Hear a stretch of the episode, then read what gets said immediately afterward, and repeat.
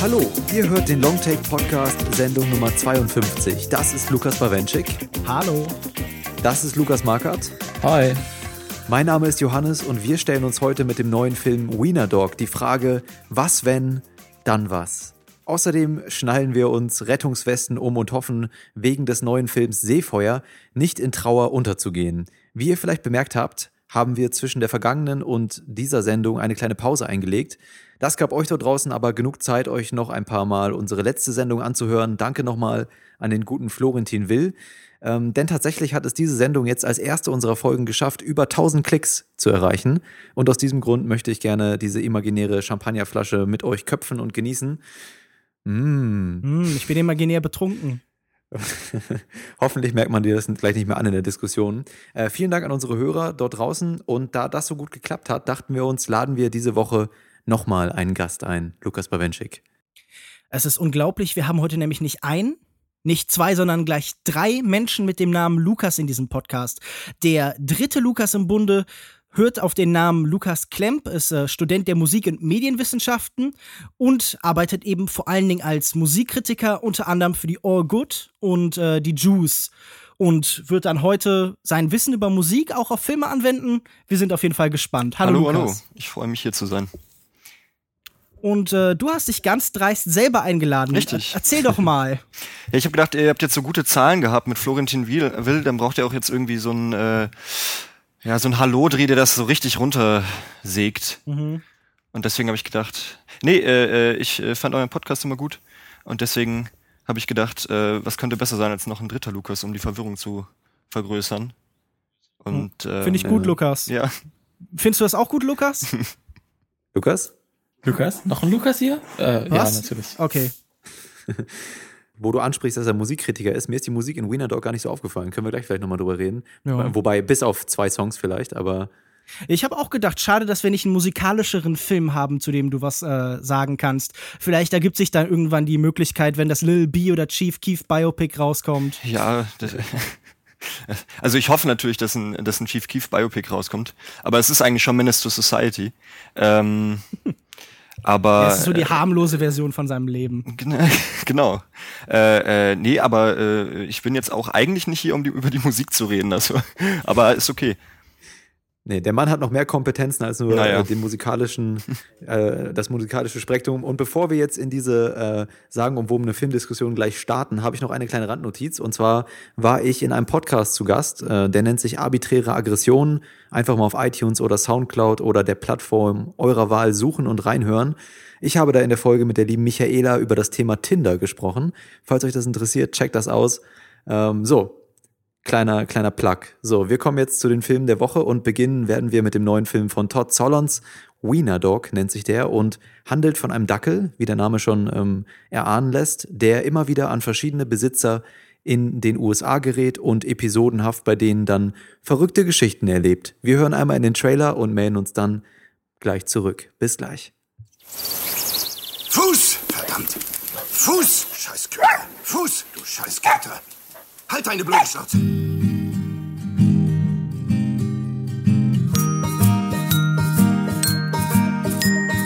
Hunde sind keine Menschen. Hunde sind Tiere. Die Natur schert sich nicht um sie. Ist traurig, aber wahr. Der Hund hat nur uns als Freund. Hey, Wiener Dog. Sie sieht dir ähnlich. Danke. Ich fahr morgen nach Ohio. Lust mitzukommen? Was gibt's in Ohio? Crystal Meth. Okay. Das ist Fantasy. Hi. Fantasy ist der Künstler. Omi hat früher Bilder gemacht. Ich habe nackt Modell gestanden und die Beine gespreizt. Cool, ey. Todd Solons wirft seinen Blick gerne auf Außenseite, auf verschrobene Persönlichkeiten, die nach unseren Wertvorstellungen keinen Platz in der Gesellschaft finden.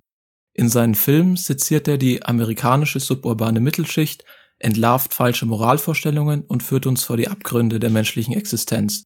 Doch genau wie die Außenseiter in seinen Geschichten werden auch seine Filme gerne mal übersehen oder kommen nur durch die darin auftretenden Tabubrüche ins Gespräch.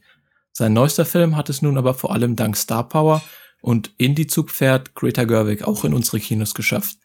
In Wiener Dog begibt sich Todd Solondz zurück in seinen bereits geschaffenen Kosmos und erzählt in Episodenform erneut bitterböse von Figuren, die dem einen oder anderen vielleicht bekannt vorkommen könnten, sowie natürlich von dem titelgebenden Dackel, der alle Episoden lose miteinander verbindet. Und da ich nicht weiß, ob ihr zuvor schon mit dem Regisseur vertraut wart, wäre meine Frage jetzt einfach an euch, wahrscheinlich auch die Frage, womit jeder seiner Filme steht und fällt, denn Solons findet oft dort Humor, wo andere nur Kontroversen sehen Könnt ihr denn mit seinem zynischen und nihilistischen Blick auf die Menschheit etwas anfangen?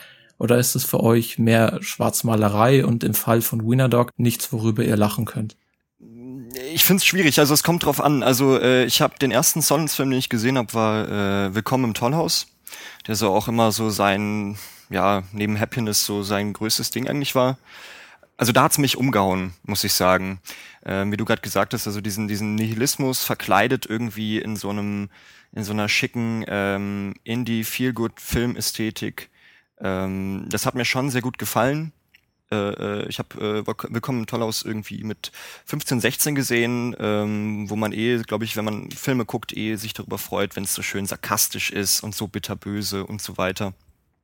Da, was gibt's dann Besseres irgendwie äh, ähm, Mittäter zu sein und dann sich irgendwie anzugucken, wie äh, eine Zwölfjährige irgendwie äh, ja zu Tode was gemobbt Besseres? wird. Was gibt's Besseres? Genau, was genau. Und äh, ähm, bin aber mittlerweile da nicht mehr so, also ich finde Willkommen im Tollhaus auch immer noch gut, fand aber zum Beispiel Happiness, dieses Pädophilie-Drama, fand ich dann zum Beispiel schon wieder, ja, bis zur Unkenntlichkeit, bis zur, also wirklich zum Ungutsein, äh, einfach vom Zynismus verzerrt.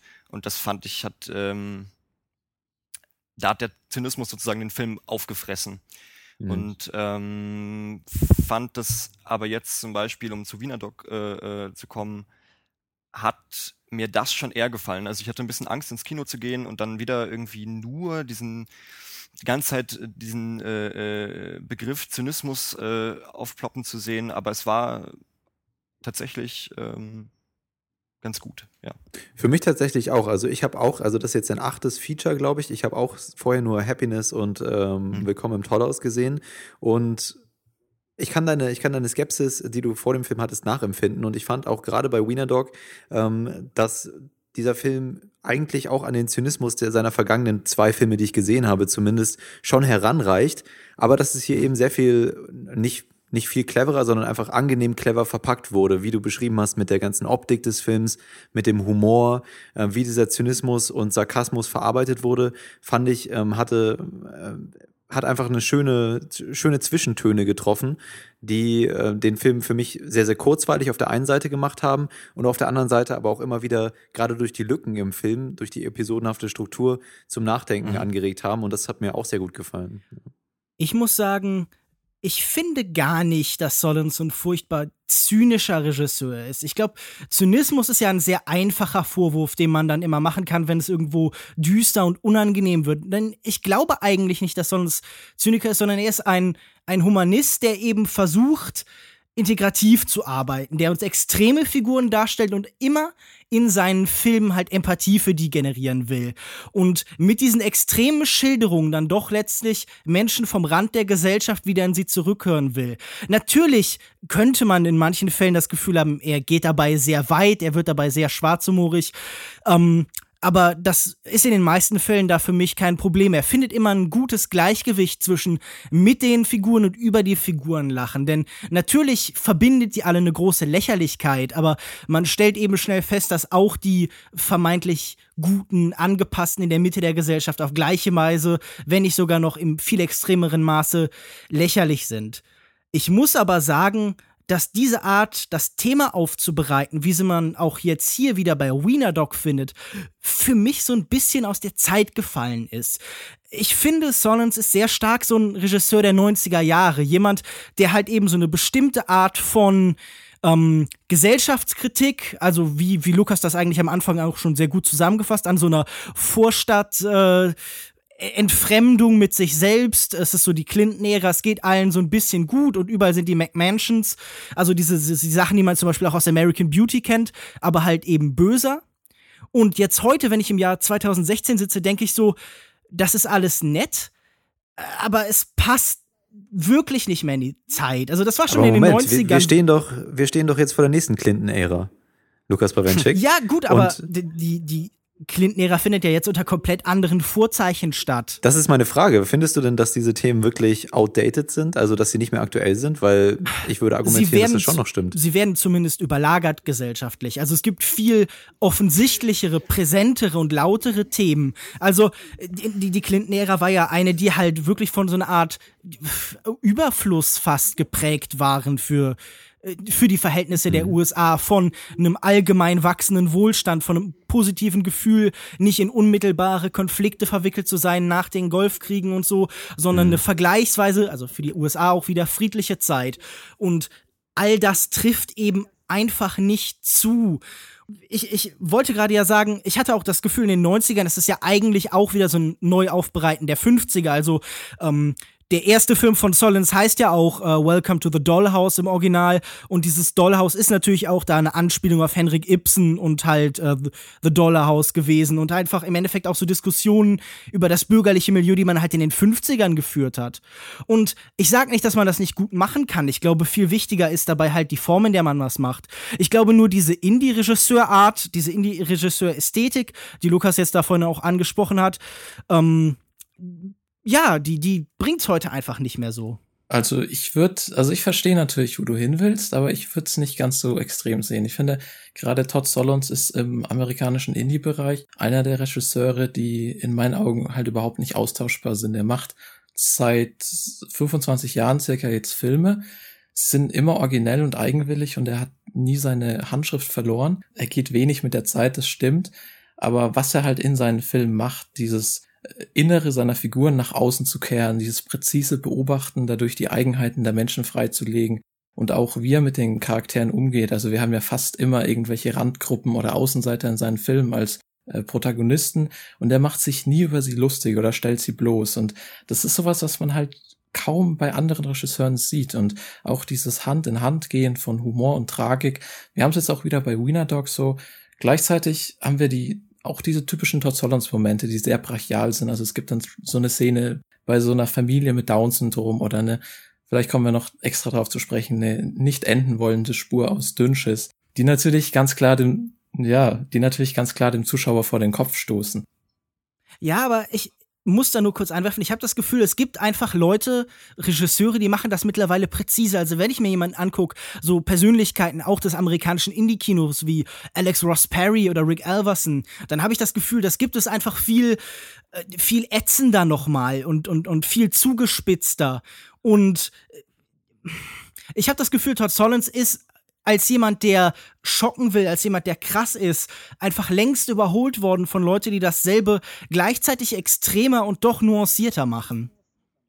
Also wobei ich dir zustimme, ist, dass der Film, so wie er jetzt ist, eigentlich auch in den 90ern hätte erscheinen können. Mhm. Ne? Also von, den, von der Thematik und ich, ich finde halt eben auch, dass ähm, man zwischendurch, also du könntest halt Themen reinbringen, die ja diesen, diesen Solons äh, äh, Sarkasmus eigentlich zu dem super passen würden. Also ob das jetzt Digitalisierung ist, ne, oder äh, auch, ich finde auch, sie hätten den, äh, diesen, diesen durchdesignten, ja, äh, ähm, Nido-Familien äh, Terror, der da irgendwie echt so neoliberal äh, rumschwimmt, den hätten sie echt viel, viel krasser noch zeigen können. Ne? Also das finde ich, da ist schon fast die Yoga-Stelle mir noch ein bisschen zu wenig gewesen. Also es mhm. gibt ja durchaus Sachen, die man, die man durchaus äh, äh, noch hätte verwenden können, finde ich. Es gibt ja diese Momente, die stark sind tatsächlich. Also dieses erste Kapitel, ähm, in dem der Wiener Dog eben in eine, so eine sehr klassische amerikanische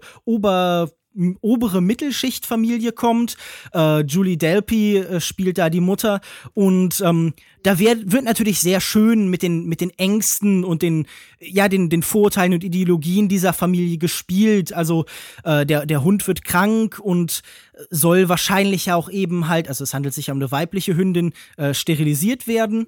Und um ihm, ihrem Sohn das schmackhaft zu machen, hält die Mutter so eine so ein Monolog, erzählt so eine Art Geschichte über einen Vergewaltigerhund aus dem Wald, der Mohammed heißt. Namens Mohammed. Genau. Ja. Und äh, das ist natürlich eine schöne Zuspitzung. Da drückt sich natürlich in so einer schönen Beiläufigkeit eben auch aus, wie diese Familie sich nach außen dann abschildert, äh, ab, abgrenzt, wie sehr deren halb will er da eine Festung ist und die Auto- und Schlachtschiff, mit dem man noch in die, in die Welt draußen segelt.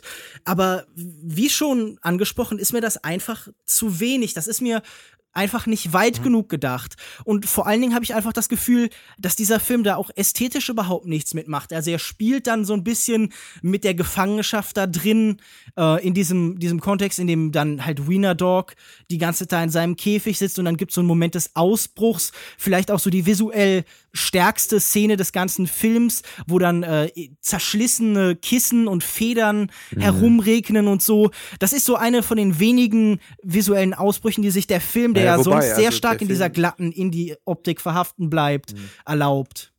Sorry, ja, Jucke, du wolltest was einwenden? Genau, ja. Also diese Momente, ich finde, es gibt mehrere dieser Momente und zwar werden sie immer benutzt, wenn, äh, werden sie immer im Zusammenhang mit dem Wiener Dog, mit dem Dackel benutzt, ja. Also da, da gibt es die schon erwähnte einminütige Dünnschiss-Szene, da gibt es diese Kissenszene, die beide, glaube ich, vor der vor dieser Pause, die dann irgendwann Intermission, die eingefügt wird. Ja, die sind beide in, in diesem ersten Kapitel. Genau, ja. Und danach kommen auch noch einige äh, ja, was sehr denn? interessantes, zum Beispiel. Wenn, ja, wenn er, wenn er auf dem Bett sitzt, also die ganze äh, Mexikaner äh, Mariachi-Geschichte, mhm. die fand ich zum Beispiel auch nochmal richtig, richtig großartig. Ähm, großartig gefilmt. Ich fand's textlich auch fantastisch. Also das äh, äh, finde ich, hatte schon durchaus äh, äh, einen Ausdruck. Es gab, also auch, ja, es gab auch noch andere Szenen, also zum Beispiel dann eher im letzten Drittel oder so zwischen, zwischen zweiten und dritten Akt gibt es eine Szene, wo die Polizei eine Rolle spielt und der Dackel auch und ein mhm. Kleid auch eine Rolle spielt. Also ich habe das Gefühl, der Film findet für jedes seiner Kapitel ähm, und auch im letzten Kapitel gibt's äh, weniger Dackel bezogen, aber da gibt's der Schlussmoment des gesamten Films im Prinzip oder ähm, mhm. äh, da gibt's auch nochmal eine visuell interessante Szene. Also der Film behält sich so für jedes seiner Kapitel oder jedes seiner Episoden eine richtig schön, auch visuell interessante Szene bereit, die kontrastieren soll, diese, diese, diesen Zynismus und diese Bitterkeit der Charaktere und die Trauer, die, die Tragik dieser ganzen Leben, die wir da vor uns sehen, mit dieser ähm, lebensfrohen äh, und, und völlig gleichgültigen Einstellung des Dackels und des Schicksals, wie, wie das Schicksal und der Dackel gleichermaßen gleichgültig auf diese Tragik ähm, dieser in, in ihren gesellschaftlichen Zwängen gefangenen Leute blickt. Und ich finde, da hat der Film sich für jede seiner Episoden eine äh, Prachtsequenz quasi einfallen lassen. Also die letzten, die du genannt hast, fand ich deutlich weniger überzeugend. Vor allen Dingen, ähm, wir haben hier sicher einen der besten Kameramänner in, äh, in, in mhm. ganz Hollywood mit Ed, Lack, Ed Lackman, der ja auch so Sachen wie Far From Heaven, die ein ähnliches Szenario haben oder zum Beispiel zuletzt Carol gedreht hat. Das ist ein ja. Regisseur, der besonders stark darin, äh, was rede ich, was ist ein Regisseur? Das ist ein Kameramann, der besonders stark darin ist, besondere Details und wirklich kleine Sachen, also zum Beispiel bei Carol so Haarsträhnen oder äh, die, die dann im Fokus sitzen, zu betonen oder Wassertropfen auf Scheiben. Und ich habe das Gefühl, hier wird überhaupt nichts gemacht ähm, mit diesen, mit diesen Möglichkeiten, das eben darzustellen. Ich habe das Gefühl, wenn man sich anguckt, wie Son hier die Kamera einsetzt, einsetzen lässt, dann ähm, hat er im Endeffekt zwei Modi. Er hat halt diesen starren Blick, so lange Einstellungen, in denen es darum geht, die Gefangenschaft dieser Charaktere zu betonen.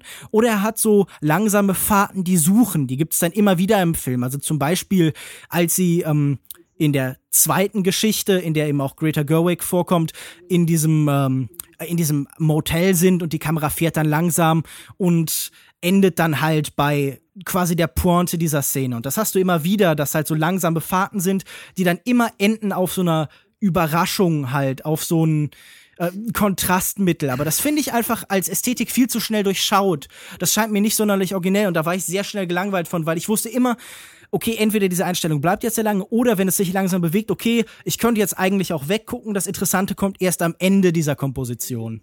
Also zum Beispiel, dass dann jemand Drogen nimmt oder so. Also optisch fand ich den auch ein bisschen bieder. Also er hat den typischen Sundance-Look, aber halt nicht so diese grellen, quietschbunten Töne, sondern alles dunkler gehalten. Aber ich finde, die Dialoge und der Witz äh, macht hier vieles wieder weg, was natürlich am optischen so ein bisschen der Reiz fehlt. Und also ich weiß, ich wollte dir noch was zur Kamera sagen, sonst würde ich einfach noch mal Okay, mein Problem, was Mach ich gut. noch so hatte, was eigentlich so generell so ein bisschen so ein Problem an Episodenfilmen ist, natürlich auf der einen Seite viel Freiraum und viel Möglichkeit zur Abwechslung, aber schwankende Qualität und das hatten wir hier auch wieder. Also die ersten beiden Episoden fand ich wirklich am besten und ähm, ich finde, alle Episoden haben ihren Charme und originelle Einfälle. Mhm. Aber was mich dann gestört hat, war, dass halt der Dackel quasi immer weniger eine Rolle spielt. In der ersten Episode hat es mir noch gut gefallen, dass mit dem Hund viel interagiert wurde mhm. und auch gerade der Umgang mit dem Dackel hat halt sehr viel über den jeweiligen Besitzer offenbart. Und in den letzten beiden Episoden ist der Hund eigentlich quasi nur noch ein reiner Vorwand, um die Geschichten zu erzählen. Es spielt kaum mehr eine Rolle, es wird nicht mehr erklärt wie der Besitzer gewechselt hat, das fand ich ein bisschen schade. Also hätte ich mir wirklich mehr Kontinuität gewünscht. Äh, ich finde, da verliert er sich halt auch. Und zwar genau halt, ich finde, das fand ich auch, die erste Episode ist halt total großartig, weil anhand des Hundes, ähm, diesem, äh, wird diesem, ja, engelsgleichen, extrem unschuldigen äh, äh, Jungen die Welt erklärt zwar auf eine total verkorkste Art und Weise, wie halt eben dem, mit dem Mohammed-Hund und wenn die Mutter im Auto sagt, ja, keine Ahnung, Hunde könnten, eigentlich die Natur will die Hunde nicht, sagt sie, glaube ich, ungefähr. Also, sie würden sterben einfach. Ähm, wir sind ihre einzigen Freunde, sagt sie. Und ähm, der Vater erklärt ja auch anhand daran hier wilde Charakterstärke, das ist alles, was uns ausmacht.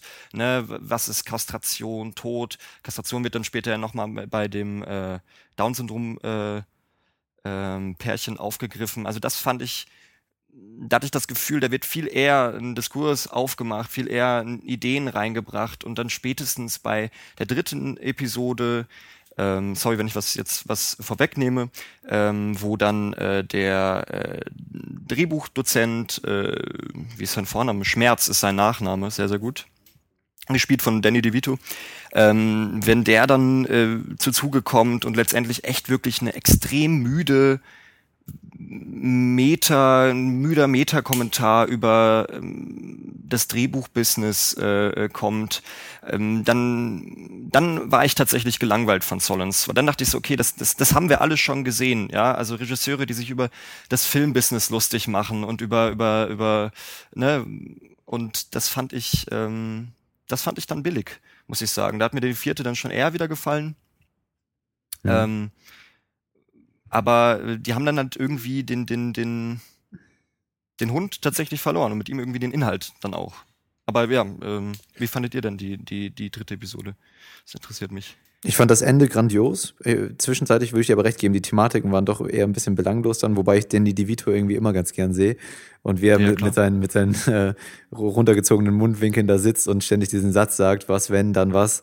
Ähm, ja, ja. Das hat mich schon irgendwie amüsiert und dann noch gerade die Pointe ge gegen Schluss fand ich auch sehr schön und ähm, also ich gebe euch recht, dass der Film da gerade in dieser Episode so ein bisschen thematisch oder ich, ich verstehe auch, wenn, wenn du, Lukas Bawenschik, sagst, dass insgesamt, dass man da irgendwie aufregendere Thematiken mit reingebracht hätten, äh, reingebracht hätten, hätte können, reingebracht, reingebracht hätte, weiß ich nicht, Grammatik, aber ähm, äh, Live aber hört Joko dabei zu, wie er einen Satz bildet. Genau, ja. mir hat es trotzdem gut gefallen, ähm, wie die Struktur des Films aufgebaut wurde und dass der Dacke dann tatsächlich auch immer eine weniger äh, ähm, ähm, weniger im Mittelpunkt stand. Also ich hätte es unfassbar vorhersehbar gefunden, wenn der Dackel jetzt, wenn je, wenn jeder, ähm, jeder Charakter im Film darüber definiert worden wäre, wie er mit dem Dackel umgeht. Mir hat das gereicht für die erste Episode. Ähm, mir hat es tatsächlich gut gefallen, dass wir diese, diese Paare und diese Charaktere dann ähm, alleine gelassen haben. Also dass da keine Verbindung geschaffen wurde, auch nicht durch den Hund, dass dieser Hund tatsächlich sehr stark instrumentalisiert wurde, um dann einfach zu springen. Das wäre nämlich genau dieses, was wenn dieser Hund auf einmal die, da wäre dann was. Ne? Also er benutzt ja tatsächlich auch das Instrument, das er hier selbst so ein bisschen verspöttet, ähm, was von Danny DeVitos Charakter immer wieder angeführt wird. Ähm, und mir hat das gut gefallen, dass man sich dann, äh, dass man die, die Charaktere verlassen hat, wie es in der Episodenstruktur eben so üblich ist, und man sich dann selbst ausmalen konnte, ob der Junge zum Beispiel aus der ersten Episode ähm, äh, total indoktriniert von seinen Eltern es geschafft hat, aus diesem, aus diesem ähm, äh, gesellschaftlichen Zwängen auszubrechen und seine eigene, seine Empathie zu finden gegenüber anderen Lebewesen, Menschen, Hunden, wie auch immer, oder ob er es nicht geschafft hat oder ob der Zynismus da doch gesiegt hat. Und ich finde, das ist in gewisser Weise immer offen geblieben letztendlich bei den Geschichten. Ähm, vor allen Dingen eben bei den ersten beiden und äh, deswegen hat mir diese Struktur gut gefallen und mir ich hätte es doof gefunden, wenn ganz klassisch ähm, das dann äh, irgendwie verbunden wurde, so wie es am, am ehesten noch am Anfang war, äh, als, als Greta Gerwig den Hund gerettet hat und dann zum anderen äh, Pärchen geht. Das ist ja quasi die einzige Verbindung, die so richtig fließend ist mit dem Hund und zwischen den Episoden. Also ich fand es eigentlich so abrupt, wie es dann letztendlich auch ähm, in den späteren Episoden gewechselt ist, sehr schön, weil man sich selbst noch ein bisschen was ausmalen konnte.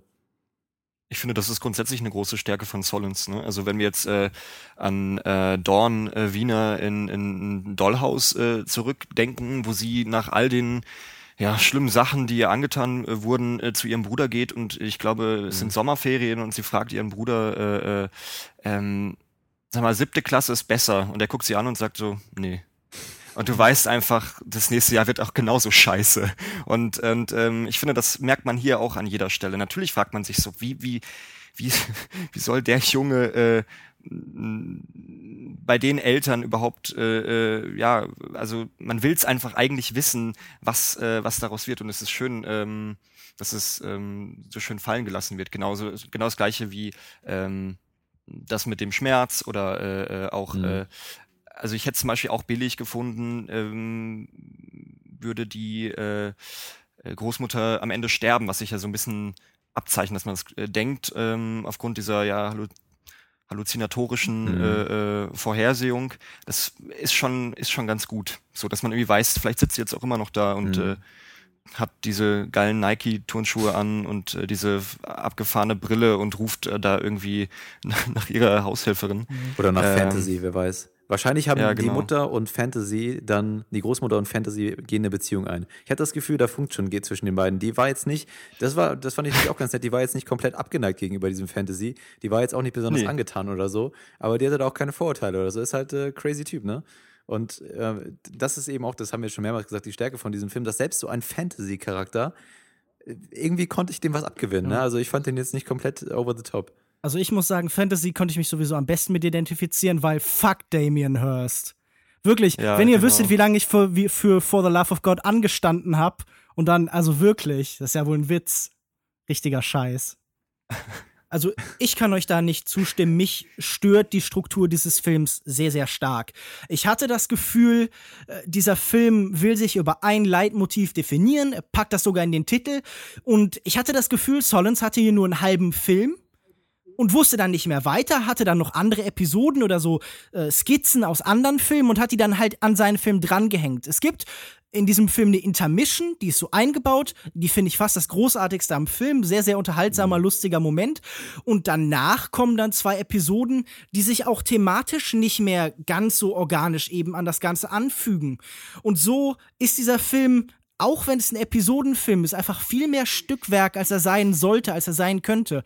Er findet mhm. tatsächlich mhm. irgendwie visuell eine Klammer, die er um das Ganze machen kann. Aber ich verstehe nicht, wie das Ganze als Stärke ausgelegt werden soll, dass der Film dann so, so wandert und ausfasert. Also für mich war das einfach ein Zeichen dafür, dass Sonnens nicht so ganz wusste, was er erzählen möchte. Und dieses Kapitel mit Danny DeVito ist okay ich finde Danny DeVito toll, ich würde ihn gerne öfter sehen. Man sieht ihn in den letzten Jahren viel zu selten. Er hat auch so ein bisschen mhm. ein Gesicht und eine Statur, die man allgemein in Hollywood so ein bisschen vergessen hat, scheinbar.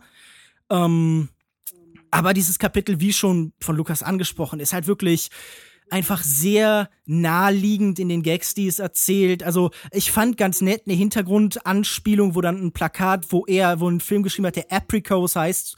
Und das ist dann so eine Anspielung an das Bananas-Plakat von äh, Woody Allen. Das fand ich einen netten Insider. Darüber hinaus war das auch so ein, ja, auch so eine sehr naheliegende Kritik zum Beispiel an dieser Millennial-Generation, die dann da sitzt und irgendwie keine Ideen hat und äh, eigentlich auch keine Filme sieht, aber naja. irgendwie alles bekommen möchte und dann äh, mhm. aber halt auch so eine Anspruchshaltung hat und ihn deshalb aus dem Job quasi kegelt, weil man hat ja Kontakte und reiche Eltern und da muss ich sagen, ähm, unabhängig davon, dass es eine Kritik an unserer Generation ist, ist mir das einfach zu simpel. Wenn ich beschimpft werde in Filmen, dann möchte ich das ein bisschen origineller haben.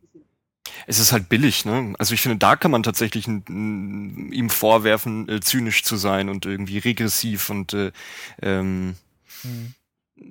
ihm, ihm vorzuwerfen, sozusagen, dass er, er sich nicht an die modernen Zeiten äh, gewöhnen will und äh, dann irgendwie auf ganz also ich habe ich meine ich meine ich habe auch gelacht wenn es dann irgendwie um Sticky Fingers geht den Superhelden äh, weil der äh, Student sich nicht den den äh, das ist ja schon witzig geschrieben ähm, äh, weil der Student sich nicht die die Marvel Rechte klären kann. Aber es ist natürlich wie du gerade gesagt hast es ist billig und naheliegend ne? Und es fügt dem ganzen jetzt keine, wie man mhm. vielleicht erwarten könnte, neue Facette oder äh, ähm, ein, ein wirklich äh, hängen bleibender Gag äh, hinzu. Es hat halt auch nichts mit den äh, existenzielleren Fragen, die diese ersten beiden Kapitel vielleicht hier und da aufblitzen lassen, zu tun, sondern es bekommt. Nee, überhaupt nicht. Also, also ich meine, wenn ich sowas sehe, dann, keine Ahnung, gucke ich mir die schlechteren Teile von Bojack Horseman an oder sowas. Oder halt die letzten 20 Jahren von Hollywood-Satiren. Das gab es einfach wirklich schon bis zum Erbrechen.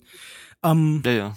Ich, ich muss aber wirklich sagen, interessant wird's, wo wirklich diese Kernfrage auch aufgestellt wird, die vielleicht so ein bisschen mitschwingt. Denn wir haben hier ein Tier und über das und den Zusammenhang mit diesem Tier und die Interaktion mit diesem Tier wird der Mensch erzählt. Das hat Lukas Markert vorhin schon erzählt. Und das ist so am ehesten das, was diesen Film mit seinem Vorbild verbindet. Denn was immer überall hier in der Kritik anklang und was jetzt für mich auch relativ offensichtlich war, ist, das ist eine Anspielung oder es ist angelehnt, dieses ganze, dieser ganze Film an einen anderen Film äh, von Robert Bresson, zum Beispiel Balthasar von 1966, der halt sowas ähnliches erzählt, auch einen recht episodisch gehaltenen Film, nur halt nicht mit einem Dackel, sondern mit einem Esel. Und der wird halt von Menschen schlecht behandelt. Und was mich, ich, ich habe zur Vorbereitung für diesen Podcast dann nochmal äh, zum Beispiel Balthasar geguckt und musste einfach sagen, ich war in zehn Minuten mehr ähm, schockiert und, und traurig und wütend auf den Menschen und sein Verhältnis eben zum Tier, als ich es hier jemals war. Und ich weiß, es, also das hier soll nicht genau gleich erzählt werden, aber er baut ja auch sogar eine ähnliche Struktur auf. Die, das erste Kapitel, die erste Episode ist jeweils halt irgendwie ein krankes Kind, das seine Probleme hat und so, wo wir dann nicht wissen, ob es halt stirbt oder auch nicht. Und es mhm. findet genauso eine Schleife mit dem Tod des jeweiligen Tiers, wie zum Beispiel Balthasar. Nur, ähm, ich, ich, ich würde euch gerne zwei Fragen stellen. Zum einen, ähm, wenn ihr äh, den Bresson-Film gesehen habt, hat das das für euch irgendwie bereichert, diese Anspielung, diese Anlehnung? Oder wie bei mir, eher den Film schlechter gemacht, weil ich das Gefühl hatte, er, er greift nach ganz hohem und scheitert dann daran? Oder ähm, hat das das für euch bereichert oder war das euch komplett egal, weil ihr auch den Bresson-Film nicht gesehen hattet? Das würde für mich gelten. Für mich auch. Ich habe den Bresson-Film auch nicht gesehen. Ich dachte, jo. bis eben Bresson ist ein französischer Käse. das ist Bressot. Also Lukas Bawensch, ja. da müssen wir uns ganz auf deine Expertise ähm, und deinen dein Fleiß verlassen, äh, indem du den Film nochmal nachgeholt hast. Äh, aber letztendlich soll man ja jedes Werk auch, ähm, ne? Ja. Soll soll man ja klar, aber wenn, wenn es sich halt an etwas anderes anlehnt, dann, dann naja, fordert dann es den Vergleich ja hinaus. Also das ist äh, hilft halt häufig nicht, wenn man sich große Filter, Vorbilder aussucht und an denen dann scheitert. Ja, aber wo du gerade meintest, dass du in dem Film, in dem, in dem Pendant quasi oder in der Vorlage, bei der Vorlage viel schneller, viel sehr involviert warst und auch emotional mehr mitgenommen. Ich fand jetzt gerade in dem Film, dass, und jetzt muss man eigentlich auch wieder sagen, in, vor allen Dingen in den ersten zwei Episoden, dass ich doch emotional ähm, überraschend gut mitgenommen wurde. Also, dass mich sowohl der Junge als auch das, das Pärchen danach, äh, da gab es einige sehr, sehr starke emotionale Momente, die für mich auch richtig gut funktioniert haben, wo ich eigentlich auch überrascht war, dass der Film mich ähm, von seiner sonst so zynischen Herangehensweise und äh, ja, fast irgendwie so nihilistisch ähm, gleichgültigen Herangehensweise an diese Charaktere dann doch wieder, ähm, ähm, ja, doch gepackt hat. Ja, ich finde, das liegt auch tatsächlich daran, dass Kieran Culkin sehr, sehr gut gecastet ist. Mhm, ja. Und ähm, dass in seiner Figur, also er, er, ich meine, er ist ja so ein bisschen, was heißt nicht nur ein bisschen, er ist ganz eindeutig ein Drogensüchtiger, jemand mit erheblichen Problemen. Und ähm, hier findet das, das statt, was ähm, für mich tatsächlich auch irgendwie immer Solons größte Stärke ist, nämlich in so abwegigen, abseitigen Figuren dann noch eine große Empathie finden. Und tatsächlich, das, was du beschreibst, hat bei mir auch funktioniert. Wenn er dann mit seinem Bruder zusammen draußen steht, ja. dann ähm, und, und die, die Situation zum Beispiel des Vaters angesprochen wird, dann äh, mhm. sind das sehr effektive Momente. Ja. Und ich, und ich finde, er wirkt halt in dem Universum, also dieser Moment wirkt in dem Universum deshalb so gut, weil er halt etwas, etwas sehr Unsolensmäßiges macht in dem Moment, nämlich den Moment aushalten. Ja, weil normalerweise hast du halt, äh, äh, es gibt noch eine andere äh, äh, Szene äh, in der vierten Episode zwischen äh, der Großmutter und äh, ihrer Enkelin, wo sie äh, nach drei Jahren zu ihrer Großmutter äh, äh, mhm. kommt, um äh, von ihr Geld äh, äh, zu verlangen und ähm, hat ja ihren äh, Künstlerfreund dabei und ähm, in einer kurzen Sekunde zeigt sie tatsächlich, ähm, ja, zeigt sie eine große Emotion, weil sie äh, das Gefühl hat, ähm, er würde sie äh, betrügen. Und äh, die Großmutter ist wirklich eigentlich nur noch so eine tatsächlich komplett sarkastische Hülle, ähm, die aber nur in dieser einen Sekunde mhm. ein, ein, ein, eine menschliche Regung zeigt. Aber natürlich kommt äh, der Freund sofort in der Sekunde wieder rein und es wird abgebrochen. Und da war ich so, ja, natürlich passiert das jetzt. Und, und das fand ich so schön äh, äh, zwischen äh, bei der Szene zwischen äh, Brandon und äh, seinem Bruder, ähm, dass, dass das tatsächlich einfach mal, dass man sich die Zeit dafür nimmt. Mhm. Ähm, Übrigens, das ist allerdings eine, Fe eine Szene mit unglaublich vielen Anschlussfehlern. Habt ihr ist euch das aufgefallen? Mir ja, mit, mit der, mit der Haarsträhne. Ja, mit der, die hat mich crazy gemacht, diese Haarsträhne, Mensch. Ja, mich auch. Was ihr aber achtet da, bei Filmen. Ist ja schlimm. Nee, das war einfach so offensichtlich. Das hat es leider, aber er hat wahrscheinlich, er hat sich für die Performance entschieden, dann der Regisseur, und gesagt, okay, dann lasse ich den Anschlussfehler einfach drin, weil die Performance in dem Take wahrscheinlich besser war. Bin aber ich hier beim Cinema Sins Podcast, das ist ja furchtbar. Sorry. Aber für mich auch tatsächlich in der vierten Episode auch dieser emotionale Moment mit der Oma, ähm, die, diese, diese Momente wirken auch einfach ein bisschen so ähnlich wie bei Toni Erdmann letzte, also Toni Erdmann meines Erachtens viel besserer Film, der diese Themen äh, auf, auf noch eine viel tiefere Art und Weise anspricht. Aber es funktioniert auf dieselbe Art und Weise. Da ist, dadurch, dass man die ganze Zeit diesen Humor gewohnt ist und dann plötzlich, äh, aber durch das Schauspiel und, und ähm, so einen nuancierten Moment doch noch an die Charaktere rangeführt wird, ist man umso mehr überrascht von dieser Situation und fühlt dann auch umso mehr mit, wenn es dann ja. handwerklich gerade vom Schauspiel aus überzeugend gemacht ist. Und das ähm, bei allen, selbst auch bei Danny DeVito, ähm, hat mir, das hat gut funktioniert. Deswegen war ich halt, war das ein schöner Film für mich, weil ich halt den Zynismus sehen konnte. Ich konnte mich daran amüsieren irgendwie. Ich konnte das traurig finden und doch war ich an den, nah an den Charakteren. Und das äh, mag sicherlich so sein, dass vielleicht das ein oder andere Thema ein bisschen zu kurz gekommen ist oder so. Aber insgesamt, finde ich, hat äh, Solons hier einen schönen Balanceakt ähm, oder hat gezeigt, dass er diesen Balanceakt meistern kann. Und das, mhm. deswegen war es für mich insgesamt schon ein sehr auf verschiedene Art und Weisen involvierender Film.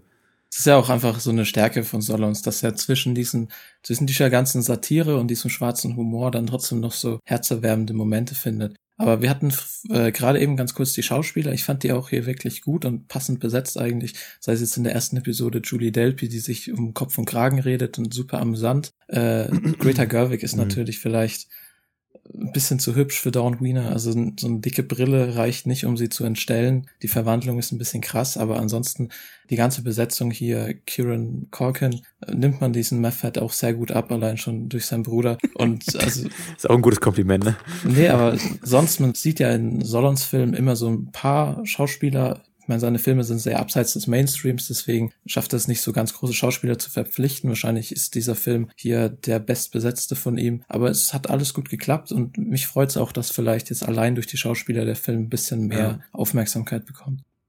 Und ich denke, wir müssen auf jeden Fall noch über eine Sache kurz, kurz reden, und zwar den Hund an sich. Also ich hatte am Anfang schon erwähnt, dass er Ach ja, und die Durchfallsequenz, da können wir vielleicht auch nochmal drüber reden. Muss in jedem guten Podcast gehört eine Diskussion über Durchfall.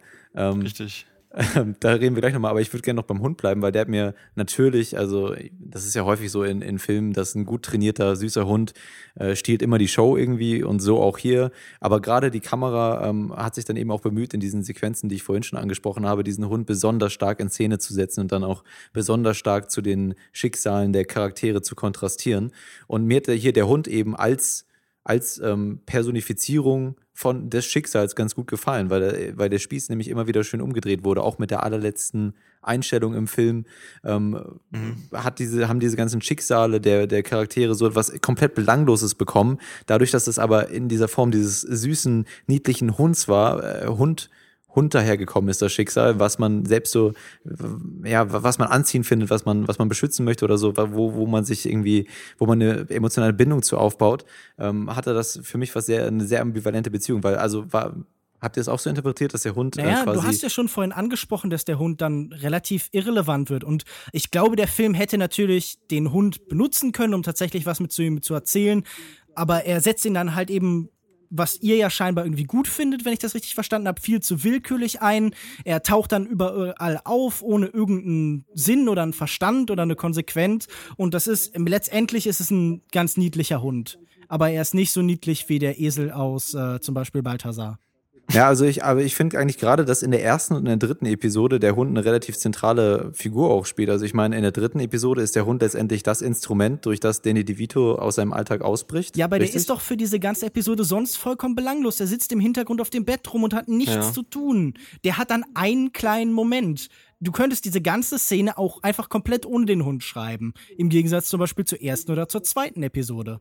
Das meine ich damit, dass er. Ja, okay, gut. Ich kann, ich kann nachvollziehen, du hättest gerne mehr Hund gehabt. Kann ich verstehen, war ein süßer Hund. Ich bin nicht auf den Hund gekommen. Der Film ist vor die Hunde, okay. Ja. Aber alle Hundewortspiele jetzt kurz. Who let the dogs ja, out, äh, was weiß ich. Ja.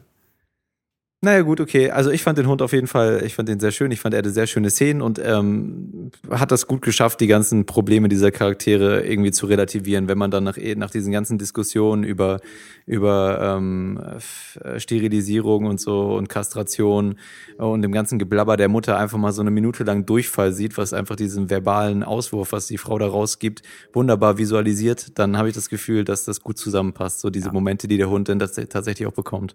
Aber da muss ich noch mal sagen, Todd Solons hat unfassbar klischeehafte Ideen, wie man Musik in Filmen einsetzen sollte. Das ist mir, als ich jetzt für den äh, Podcast nochmal Welcome to the Dollhouse angeguckt habe, auch aufgefallen und das ist mir hier auch eingefallen. Also Claire de Lune von Claude Debussy jetzt noch halt so kontrapunktisch bei irgendwas einzusetzen, nachdem das schon hundert andere Filme gemacht haben, ist halt einfach wirklich, wirklich nicht originell. Ja, aber es, es dient ja auch als Kontrast, ne? Da diese Familie ist ja auch wirklich, wirklich nicht originell und würde wahrscheinlich diesen Song als irgendwie was kulturell ähm, sehr Wertvolles beschreiben. Und wie du sagst, es ist allerdings natürlich schon etwas ausgelutschte Referenz, aber passt dann eben ganz gut zu der Sequenz, in der es benutzt wird. Ich finde es halt zum Beispiel im Kontrast zu dem besten Musikstück des Films, The Ballad of Wiener Dog, mhm. die eben auch während der Intermission ja. läuft, so ein bisschen enttäuschend. Vielleicht hätte er mehr äh, Songs schreiben lassen sollen, exklusiv dafür.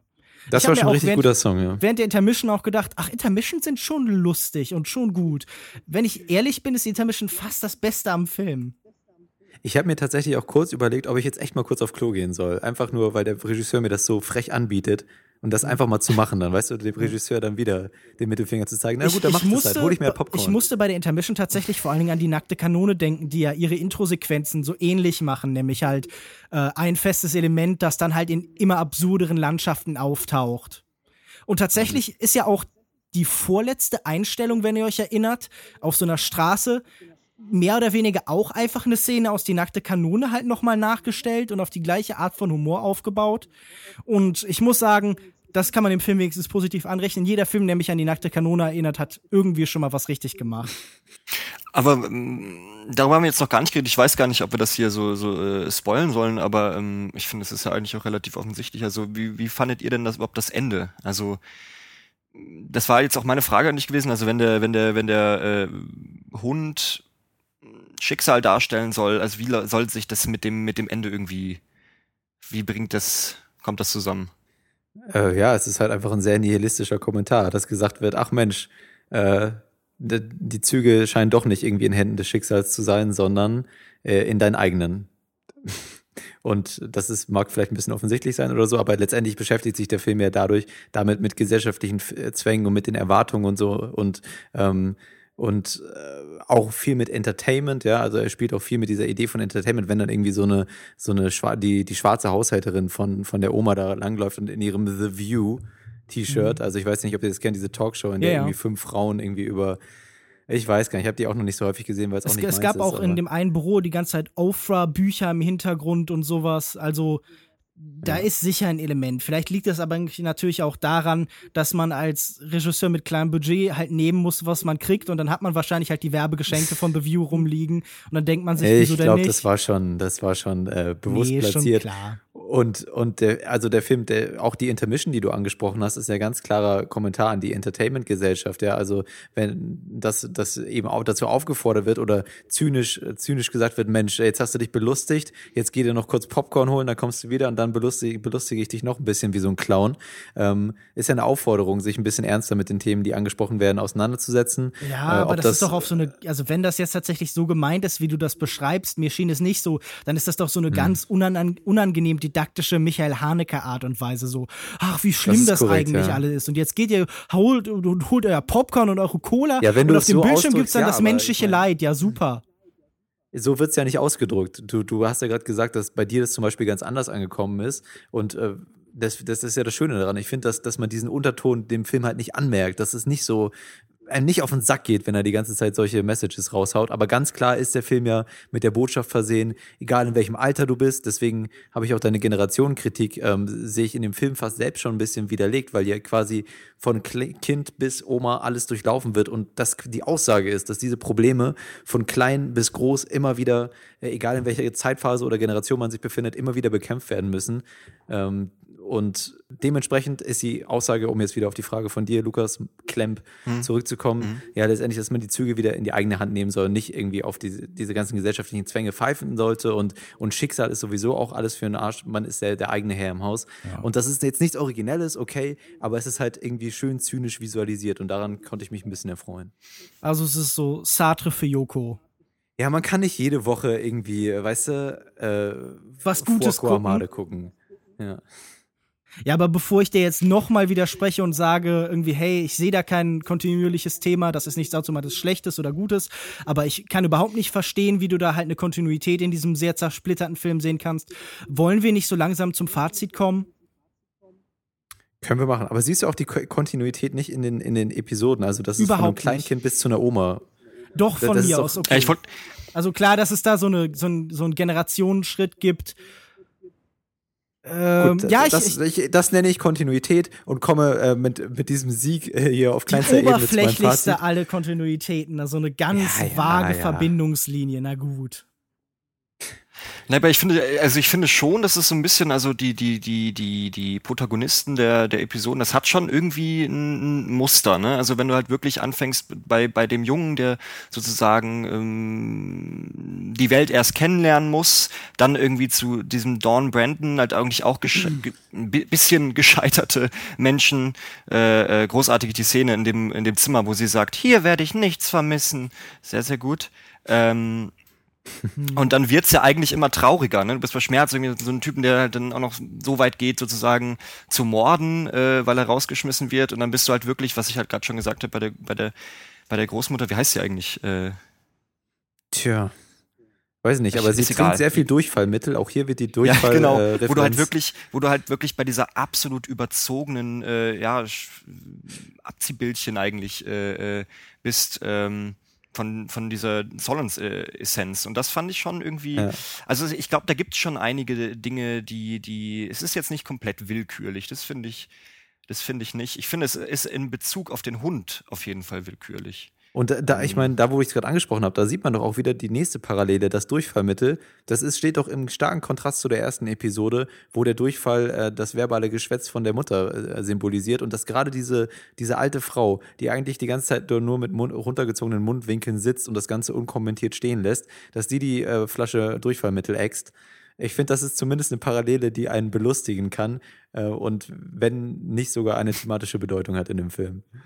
Ja. Naja, gut, das kann man so und so sehen. Ich sehe das sehr eindeutig anders und habe auch das Gefühl, ihr greift hier nach äh, durchfallmittelförmigen Strohhalmen. Die das habe ich auch immer das Gefühl, wenn du irgendwelche sind. Filme magst. Hm? Lukas, du kannst auch einfach mal akzeptieren, dass andere Leute den Film auch mal ganz gut fanden. Spaß. ich akzeptiere doch, dass, dass, du, dass du diesen Film gut findest, aber wir sind hier in einem Podcast, in dem es darum geht, über solche Filme zu diskutieren. Also ich kann gut. natürlich auch sagen, dass ich dich ganz toll finde. Das ist natürlich auch der Fall. Das wäre das, das wär schon mal, ja, danke. Ich finde dich su super okay. Typ, Joko. Ja, danke. So, Lukas, Lukas Mackert, wir, dich finden wir auch ganz klasse. ja, soll ich anfangen beim Fazit? ja. Okay. Ja gut, ich finde, man kann es mit, mit Wiener Dog irgendwie so halten wie mit den Figuren in Solons Film. Die haben alle ihre Ecken und Kanten und sind sicher nicht perfekt, aber das hat bei dem Film jetzt so ein bisschen den Reiz ausgemacht für mich. Ich finde, er ist äh, auch wie seine anderen Filme teilweise sehr provokant und politisch unkorrekt, aber verfällt nie zur Karikatur und im Kern ist er natürlich auch immer noch sehr empathisch für seine Figuren. Ich war sehr amüsiert, hatte viel zu lachen gehabt und kann den Film eigentlich nur empfehlen und würde 3,5 von 5 Sternen geben und ein Herz geformt aus Durchfall. Okay, dann, dann, dann mache ich mal weiter und äh, schließe mich deiner Wertung an. Ich würde auch 3,5 von 5 möglichen Sternen geben und muss sagen, dass mir der Film sehr gut äh, gefallen hat aufgrund äh, seiner allgemeinen Atmosphäre und, und der Art und Weise, wie Solons hier immer die, zwischen Comedy und Tragik wechselt äh, und tatsächlich auch teilweise in, in Szenen, häufig in den Szenen selbst. Ja, also eine Szene, die wir zum Beispiel nur ganz kurz angesprochen hatten, diese ähm, die Szene, in der der Hund und der, und der Junge quasi das Wohnzimmer verwüsten und dann haben wir ein, ein, eine Endkomposition, in dem beide, in der beide schlafend am Boden liegen und man dann aber für, für kurzen Moment äh, diesen Spaß vergisst und, und einem das Lachen oder das Schmunzeln im Hals stecken bleibt oder auf dem Gesicht äh, erstarrt, weil man das Gefühl hat, der Junge sei tot. Ja, der hat, wurde auch ganz, ganz ähm, ähm, ganz bewusst in so einer, so einer Position positioniert, also von der Choreografie her, dass er eben so ein bisschen aussieht wie so, wie so ein Leichenschaubild oder diese Linien, die immer so nachgezeichnet werden, so in so ganz typischen Kopffilmen. Ähm, und ich habe das Gefühl, das hatte, schafft der Film in mehreren Szenen, dass er einem immer wieder zynisch, humorvoll diese, diese, ähm, diese Charaktere zerlegt und dann aber auch wieder empathisch daran führt. Und ähm, das war einfach etwas, was ich ähm, ja, was mir, was mich unterhalten hat und auch ein bisschen zu nachdenken angeregt hat und insgesamt äh, auch ein schön knackiger, kurzweiliger Film für mich war und dementsprechend meine positiv, mein positives Fazit in Form von 3,5 Sternen. Ich bin ja bei euch. Das ist auf keinen Fall ein schlechter Film, sondern das ist halt ein sehr mittelmäßiger Film. Ganz solider, netter. Der hat durchaus seine paar Gags, die tatsächlich sitzen. Der ist durchaus manchmal unterhaltsam, aber er ist einfach am Aufbau sehr wirr. Er hat keine wirklich tiefschürfende Perspektive zu offenbaren, sondern simuliert das nur immer so ein bisschen und verteilt so ein paar Symbole und ein paar Gedanken. Und ich habe nicht das Gefühl, dass er damit wirklich was Neues oder irgendwie Originelles erzählt. Ähm, ich finde, er hat eine Ästhetik, die sehr schnell zu durchschauen ist, die einfach auch so ein bisschen enttäuschend ist in der Hinsicht. Man denkt sich die ganze Zeit so, das kenne ich schon, das kenne ich auch besser. Und ähm, ich kann dabei aller Sympathie für das, was Solons macht, für seinen empathischen Blick auf Außenseiterfiguren, etwas, das ich im Kino ja eigentlich mag, äh, nicht mehr geben als 2,5 von 5 Sternen. Ah, ich finde es schwierig. Also ähm, ich kann nicht verneinen, dass ich nicht eine große Menge äh, Spaß hatte. Ich finde die äh, Dialoge sind auch im Jahre 2016 sitzen die noch, äh, sind wunderschön präzise geschrieben. Ähm, ich finde die Thematiken auch nicht durchgespielt. Ich gucke mir das immer noch gerne an, äh, was Solons zu sagen hat. Ähm, auch wenn mir, sagen wir mal, das, was mir früher gefallen hat, immer weniger gut gefällt, nämlich das Bissige interessiert mich gar nicht so sehr. Es geht mir wirklich eigentlich viel eher um diesen, äh, das fand ich ganz gut, dass du das gesagt hast, einen humanistischen Touch. Ähm, und ich bin, glaube ich, einfach dankbar für die traurigsten Mariachis der Kinogeschichte. Ich finde, das war für mich auch irgendwie der größte Lacher. Da haben wir jetzt gar nicht so viel drüber geredet, aber wenn sie da irgendwie, wenn sie da irgendwie in, in, in dem Van da hinten sitzen und, und, und der eine sagt so, ja, ja, gefällt's euch in Amerika? Gar nicht. Und dann irgendwie sagt der, äh, äh wie ein Elefant, der in einem Meer von Traurigkeit ertrinkt. In einem Meer ja. von Traurigkeit. Und wo sie dann sie äh, äh, nach der nach der Hotelnacht dann absetzen mit dem Satz viel Spaß bei der Jobsuche. ähm, das ist finde ich dann halt schon, das ist dann schon gut. Da, da, da fällt es mir dann auch schwer da groß zu lästern irgendwie. Mhm. Das sind schon so Sachen, die mir ganz, ganz gut gefallen, die ich auch noch weiter sehen möchte. Also wie gesagt, ich würde mich super freuen, wenn sich, wenn sich äh, äh, Solons mal ähm, auch mit so Sachen wie äh, PC-Culture und so weiter äh, beschäftigen würde und mal den Blick auch ein bisschen weiter nach, nach äh, nach außen richtet, ein bisschen mehr in die Moderne. Das würde ich mir auf jeden Fall wünschen. Aber nichtsdestotrotz hatte ich, hatte ich großen, großen, großen Spaß ähm, und äh, kann mir das immer angucken, was er da zaubert. Deswegen gebe ich so ja, drei drei Sterne ist, glaube ich, ist, ist, ist was für eine mittelmäßige Rezension. Okay, ja. Also ich glaube, wir waren alle jetzt nicht komplett begeistert von dem Film, aber manchmal muss man einfach mal Lukas Bawenschik versuchen, zumindest in seine Schranken zu weisen. Und, Richtig. Ja. Und ich, ich würde ja noch, auch nochmal als allerletztes nochmal hervorheben, ich, dass der Ich Film würde sagen, wir sollten die Diskussion auf jeden Fall nochmal verlängern. Hauptsache, damit Joko recht hat. Einmal kurz verlängern noch, bitte. Bitte. Nee, ich wollte noch einmal hervorheben, dass der Film wirklich auch tolle Sequenzen hatte. Also nicht nur diese, also immer mal wieder, klar, manchmal ein bisschen langweilig und so, aber gerade diese, diese Sequenzen, die dann auch visuell aus dem Film so ein bisschen rausgefallen sind, auch diese Sequenz mit der Oma später. Also ich fand schon in, in vielen Momenten auch irgendwie sehr kreativ. So, sorry, das schneide ich am besten raus, ja, damit, damit du nicht unzufrieden bist, weil ich Ist auch schon eben okay. eine gute, Alles gut. weil ich, ich habe auch eben noch eine gute Überleitung rausgehört und zwar das Meer von Traurigkeit. Das bringt uns eigentlich sehr gut zu unserem nächsten Film. Äh, Seefeuer nennt sich der und handelt von einem Meer voller toter, trau todtrauriger, todtrauriger Flüchtlinge. Uh, makaber, sorry, too soon. Ähm, vorher, bevor wir da aber hinkommen, müssen wir uns von einem Lukas in diesem Podcast verabschieden. Und das Welcher wird es sein? Bawenschik. Okay. oh nein! Tschüss. Darauf war ich jetzt nicht vorbereitet. You're fired. Okay, sorry, Joko Trump. Nein, es ist natürlich Lukas Klemp. Äh, Genau. Tschüss. nee, vielen Dank, dass du da warst. Vielen Dank, dass du mitdiskutiert hast zu Wiener Dog. Ähm, Ja. Und wir würden uns natürlich freuen, wenn wir, auch wenn wir dich, dich jetzt nicht in das Klischee reindrücken möchten, du vielleicht nochmal mit deiner musikalischen Exper Exper- Expertise demnächst bei uns irgendwann äh, mitdiskutiert, wenn wir einen Film haben, der vielleicht in die Richtung eher noch ein bisschen geht. Wenn du dazu Bock hast, ich weiß ja nicht. Wenn du das schon beruflich machst, Ich- ne? Nee. Nee, ich würde mich sehr freuen. Ich hatte sehr viel Spaß. Ähm, klar, also beim Chief Keef äh, Biopic. genau. Nicht, wenn ich es nicht selber sogar drehe, äh, bin ich auf jeden Fall dabei. Ja, cool. Äh, Willst du denn nochmal unseren Hörern sagen, wo man äh, deine, deine sonstige Arbeit, Hobby oder beruflich im Internet so finden kann? Ähm, ja, also äh, äh, ihr könnt zum Bahnhofskiosk Ja. und euch die Juice kaufen. Ähm, oder ihr könnt äh, auf allgood, äh, allesgut, äh, ähm, oder ihr könnt auf meinem Twitter-Account Uh, das, ist auch, vorbei das ist gut. Wie schauen. heißt der denn? Äh, loslabern, so wie das Reinhard Götz Buch. Ed Loslabern. Um hier mal ein bisschen äh, intellektuelle Input äh, geben. Atmosphäre reinzuhauchen. Nice. Das kann man auf jeden Fall nur äh, unseren Hörern ans, ans Herz legen und nahelegen. Vielen Dank, dass du da warst. Ähm, und wir kommen jetzt zu unserem nächsten Film, der heißt Seefeuer oder Furco Amare. Fur, Furco, Furco Amare, Seefeuer. Wir, lassen, wir belassen es bei, bei Seefeuer äh, und dabei handelt es sich um den diesjährigen Gewinner des Goldenen Bären auf der Berlinale. Der Film ist von Gianfranco Rossi, nennt sich Nennt sich Seefeuer, hatte ich schon gesagt, das steht hier aber in meiner Moderation so drin. Ähm, und ist ein Dokumentarfilm über die Insel Lamp- Lampedusa und die Geschichten ihrer Anwohner und die Geschichten der dort ankommenden Flüchtlinge. Und nach dem folgenden Ausschnitt sind wir mit unserer Diskussion wieder bei euch. Bis gleich. Please, fast. Your position, please. Your position. 33, Yes. 51. And then under, under. Okay, AC 52. We have small children. Please can you have How, us very okay, how many how many people on board? I think it's about uh, 150 persons. 100. Something. What kind of boat? What? It's, between 130 to 160. Okay. And we have, mo- mo- most of them is uh, women and kids. Please can you help us very quickly?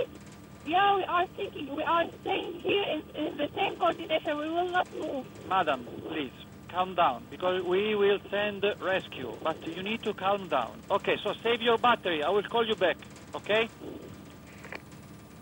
Wer schon immer der Meinung war, Filmfestival-Juries würden Themen und politische Relevanz über Ästhetik stellen, muss sich durch die letzten Jahre bestätigt fühlen. In Cannes gewannen flüchtlingsthematisch und das britische Sozialsystem, bei der Berlinale iranische Zensur und jetzt eben auch wieder Flüchtlinge. In Seefeuer, im Original Fukuamare, fängt Gianfranco Rossi Episoden aus dem Leben auf der Mittelmeerinsel Lampedusa ein.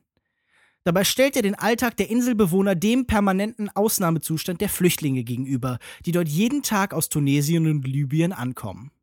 Rossi hat keine klassische Reportage gedreht, sondern einen Dokumentarfilm. Auf der Insel sucht er vor allem poetische Bilder für den Umgang mit dem Fremden, für das Sehen des Unsichtbaren und für das Nicht-Sehen-Wollen der Europäer. Meine Frage an euch: Ist ihm das denn gelungen? Auf der diesjährigen Berlinale wurde er mit dem Goldenen Bären ausgezeichnet. Verdientermaßen? Oder wurde hier wieder mal das Politische über das Ästhetische gestellt? Ja, das ist eine gute Frage, weil die Ästhetik war auch etwas, mit dem ich mich zu Beginn des Films sehr beschäftigt habe, weil ich persönlich jetzt gar nicht äh, wusste, dass es ein Dokumentarfilm ist. Ich bin einfach da ähm, mal wieder komplett ahnungslos, wie das so ist bei mir, reingegangen und ähm, durch die Ästhetik und dadurch, dass es eben nicht diesen klassischen, wie du schon angesprochen hast, Reportagen-Stil folgt, also kein Texttafeln, kein Voice-Over, kein Narrator, ähm, stellt man sich und auch durch, durchaus ähm, durch die ähm, cineastischen Kameraeinstellungen, die ja durchaus äh, qualitativ hochwertig aussehen, ähm, stellt man sich dann äh, zu so einer gewissen, an einem gewissen Punkt die Frage, was ist das jetzt hier überhaupt äh, genau? Was versucht der Regisseur hier zu machen? Und tatsächlich bin ich dann an den Punkt gekommen, nach, an dem ich irgendwann herausgefunden habe, okay, das äh, scheint mir alles äh, ungeskriptet zu sein und eine, äh, eine, Reportage über diese Insel Lampedusa und eine, ein Kommentar zu der Flüchtlingsthematik und eine Gegenüberstellung zwischen Alltag und dieser Krisensituation ähm, zu sein. Und dann kam ich an den Punkt, wo ich mir gewünscht hätte, Mensch, wäre das nicht schön, wenn das doch ein Spielfilm wäre und hier ein bisschen mehr interessante Stories, diese ganze Thematik ein bisschen aufpäppeln würden. Ja, mir ging es da nicht anders und ich finde, dass der Film den Goldenen Bären gewonnen hat, zeigt eigentlich nur wieder, dass sich die Berlinale immer stärker als politisches Festival positioniert, wo die eigentliche Qualität oft zweitrangig ist, weil abgesehen von der Thematik sehe ich hier an Seefeuer nichts, was ihn für den Preis qualifiziert hätte. Wobei, ich meine, der ganze, wir waren ja dort, der ganze Wettbewerb war schwach, deswegen ist der Preis irgendwo vertretbar am Ende. Aber wenn ich jetzt sehen würde, was den Film irgendwie positiv unterscheidet von anderen Dokumentarfilmen, dann wäre es ganz einfach die, die Beiläufigkeit, mit der der Film über die Flüchtlinge erzählt, wie nüchtern das Thema angegangen wird. Es ist von sich selbst ja schon dramatisch genug und deswegen muss der Film nicht dick auftragen und macht es zum Glück auch nicht und tut es nicht überdramatisieren. Es gibt keine kitschige Musikuntermalung, keine Kommentare aus dem Off. Der Film betrachtet eigentlich nur und wertet nicht. Und ich mochte die ganze Idee dahinter und ich mochte auch, wie der Film probiert, das Ganze in den Kontrast zu stellen, zum Alltag der Inselbewohner zu zeigen, wie die Einheimischen sich eigentlich gar nicht mit dieser Krise identifizieren und sich auch von ihrem Alltag nicht abbringen lassen diese zwei unterschiedlichen Welten, die dann aufeinanderprallen und dazwischen eigentlich nur dieser Doktor. Aber funktioniert hat's für mich eigentlich überhaupt nicht, weil diese Schnipsel, die dann gezeigt werden von den Einheimischen, die wirken unvollständig. Ich finde, es war überhaupt nicht interessant, den bei ihren Aktivitäten zuzusehen. Ich glaube, der kleine Junge Samuel hieß Samuele, er. Also ich, das Italiener. Samuele. Ja, das würde dann Sinn machen.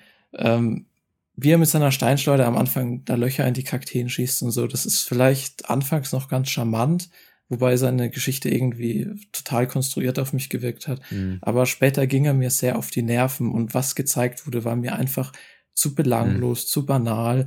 In Verbindung mit diesen extrem statischen Bildern hat sich das für mich dann total gezogen und ich meine, ich sehe, wo der Film hin will, diesen Kontrast zu zeigen, zu zeigen, auch wenn der Junge dann dauernd zum Arzt rennt wegen kleinen Wehwehchen und nebendran ertrinken die Flüchtlinge. Aber deswegen wird's halt nicht interessanter. Ich hätte nicht gedacht, dass ich in die Lage komme, diesen Film verteidigen zu müssen, denn mir hat er tatsächlich eigentlich auch nicht sonderlich gut gefallen. Aber ich finde, es ist durchaus ein Film, der interessante Ideen hat. Ich bin total bei euch, wenn ihr sagt, letztendlich finde ich da keine keine Erkenntnis in diesem Ganzen, aber ich finde, da sind ja schon durchaus klar erkennbar die Absichten, die eben Rossi hat. Also ich finde zum einen ist Samuele eine interessante Figur, weil ähm, er so gut als Bild für eben die europäische Lage des Ganzen liegt. Also er hat er, spielt in, in so performativen Sequenzen quasi nach, wie wir uns als Europäer verhalten zu den Flüchtlingen wenn er auf diese Kakteen schießt, in die er Gesichter macht, dann sehen wir, wie wir uns Feindbilder aufbauen und wie er die danach dann notdürftig flickt, nachdem der Schaden, der, der, der in so einer kindlichen Übermut angerichtet worden ist, entstanden ist. Und später erfahren wir dann, er kann mit dem einen Auge nicht gut sehen, er ist träge und er muss dann lernen, eben das, äh, was, mhm. was er nicht sehen kann, zu erkennen. Und dieser Film ist eben durchzogen von solchen Motiven des Suchens und des, des Sichtbarmachens. Also es gibt immer wieder Scheinwerfer, die sich durch die Nacht zum Beispiel mhm. irgendwie fressen oder diese extrem interessante Einstellung von ähm, einem, einem, einem äh, Taucher, der mit einer Kamera durch so Gestöber unter Wasser, durch das stürmische Wasser taucht. Und es geht irgendwie immer wieder um die Suche nach dem Chaos. Das ist eine visuelle Strategie, die sich durch den ganzen Film zieht. Also immer wieder betont auch eben Gianfranco Rossi hier diesen Negative Space im Bild, also so negativen Filmraum, der eben Form geht. Er betont Dunkelheit. Ähm, es gibt da so eine ganz eindrucksvolle Sequenz, wo so Rettungskräfte morgens aufstehen und sich fast wie so ein Raumschiff eben ihr Helikopter und ihre ganzen Lichtquellen so aus der Dunkelheit schälen. Und ähm, wie gesagt, ich finde, da sind schon interessante Ansätze drin. Äh, ja, du hast recht. Gerade dieses Motiv ist mir auch aufgefallen. Ähm, Glaube ich, das erste Mal, als wir tatsächlich auch diesen Suchscheinwerfer dann sehen, der auf das Wasser gerichtet ist in der Nacht und quasi ein, einmal ein Quadratmeter dieses ganzen Meeres beleuchtet, beleuchtet das nach Flüchtlingen, nach untergehenden Flüchtlingen abgesucht werden soll. Äh, wobei man natürlich sagen muss, dass das dass es natürlich noch andere Mittel gibt, äh, die zu suchen, aber das war ein schönes Bild, da würde ich dir zustimmen. Ich glaube, dass er, dass der Regisseur auch Glück gehabt hat mit, diesen, mit dieser Samuel-Figur, ich weiß nicht, inwieweit das tatsächlich wirklich rein dokumentarisch war, inwieweit er da auch als Regisseur mit eingegriffen mhm. hat, aber ähm, wenn das, also da hat er auf jeden Fall Glück gehabt und auch mit der Figur des Arztes, würde ich sagen, hat er Glück gehabt. Denn mein Problem war, dass diese äh, Momente, in denen man mit den Charakteren mitgefühlt hat und in denen man diese Metapher in den Charakteren gesehen hat, einfach zu selten war. Da war zu, zu wenig, also ich glaube, das war einfach so ein bisschen ähm, Pech als Dokumentarfilmer oder Versagen als Dokumentarfilmer, nicht die interessanten Einstellungen und Geschichten gefunden zu haben, äh, außer halt in der Figur des Samuels und des, und des Arztes dann an, an gewissen Stellen, wo es dann noch richtig emotional wird teilweise. Ähm, und aber der Rest und auch dann die Unfähigkeit, mit diesen Sachen umzugehen. Also anstatt diese Sachen pointiert und, ähm, und irgendwie zielstrebig einzufügen, wird das alles extrem auseinandergezogen. Also dieser ja, Film fühlt sich an Moment. wie dreieinhalb Stunden Stück, was denn? Stückwerk. Was denn? Also da widerspreche ich dir komplett. Ich sehe genau das gegenteilige Problem. Ich habe das Gefühl, dieser Film ist viel zu zugespitzt und zu pointiert und zu offensichtlich. Also wenn ich da diese Figur, die sich vorher schon so als Symbol für unser Verhalten sehe, die dann halt tatsächlich lernen muss, auf dem einen Auge besser zu sehen, die in der Schule Englisch lernt und da lernen muss, besser zu kommunizieren, den Arzt, der eben als Verbindungsstück gilt und so Sachen sagt wie, ja man, jeder, der Mensch ja, sollte helfen. Also das ist doch so ganz offensichtlich zugespitzt und so, das ist exakt immer pointiert. Und also ich sehe überhaupt. Ja gut, aber das kannst du ja nicht nicht nehmen als als als wenn du wenn dir als Regisseur über so eine Thematik das geboten wird, wenn das jetzt tatsächlich nicht geführt oder so nicht konstruiert ist dann kannst du es ja nicht mit nicht nicht Ja, aber gerade aber ich, ich verstehe das einfach nicht, weil du hast doch gerade gesagt, es sind dir zu wenig von diesen Momenten drin und dieser ganze Film scheint mir nur aus diesen Momenten zu bestehen. Also es gibt eigentlich quasi keine Einstellung, in der nicht genau wieder das erzählt wird und das fand ich so ermüdend und überladen und anstrengend. Ich habe äh, wirklich wirklich stark das Gefühl gehabt, das nee, ist was so ultradidaktisches. Also es gibt dann zum Beispiel diesen Moment, wenn er im Dunkeln einen Vogel begegnet, den er schon vorher gesucht hat und dann ist das so eine ganz offensichtliche Begegnung Begegnung mit dem Fremden und mit dem Unbekannten mhm. und es ist so ein einander näherkommen oder wenn er in einem Boot sitzt und rudert, aber er dreht sich nur im Kreis. Also ich habe das Gefühl, da hat man wirklich einfach nicht äh, sein lassen oder halt irgendwie Leere schaffen wollen, sondern man hat Bild genau, und an Symbol an Symbol gereiht. Und was du mir gerade erzählt hast, der findet keine Symbole und keine Pointierung. Äh, Moment. Äh, nee, ich habe, ich hab, ich weiß gerade nicht, ich habe dir, ich stimme dir eigentlich zu. Ich finde, dass er diese, anstatt diese Sachen pointiert einzusetzen, zieht er sie in die Länge. Deswegen sage ich, dieser Film fühlt sich so unglaublich zäh an, weil er alle diese Sachen immer wieder wiederholt und in neuen Einstellungen versucht wiederzufinden. Und ich, ich meine nur, dass dieser Arzt und Samuel noch die interessanteren Punkte waren, in denen man in diese, in dem, in denen diese Symbolik sehr gut funktioniert hat oder die eben sehr emotional waren. Aber dass alle anderen Momente, die auch in diese Kerbe hauen, dann einfach noch belangloser wirken und man sich fragt, also ganz ehrlich, ich bin gegen Ende des Films drei, vier Mal weggepennt. Ich weiß, das Problem habe ich häufiger bei Filmen ähm, nach, nach einem Arbeitstag oder so. Aber äh, der Film hat wirklich sehr, sehr wenig Arbeit geleistet, mich bei der Stange zu halten. Und das nehme ich dem Film übel, weil das eigentlich eine Thematik ist, die ähm, sehr viel involvierender hätte geschildert werden können.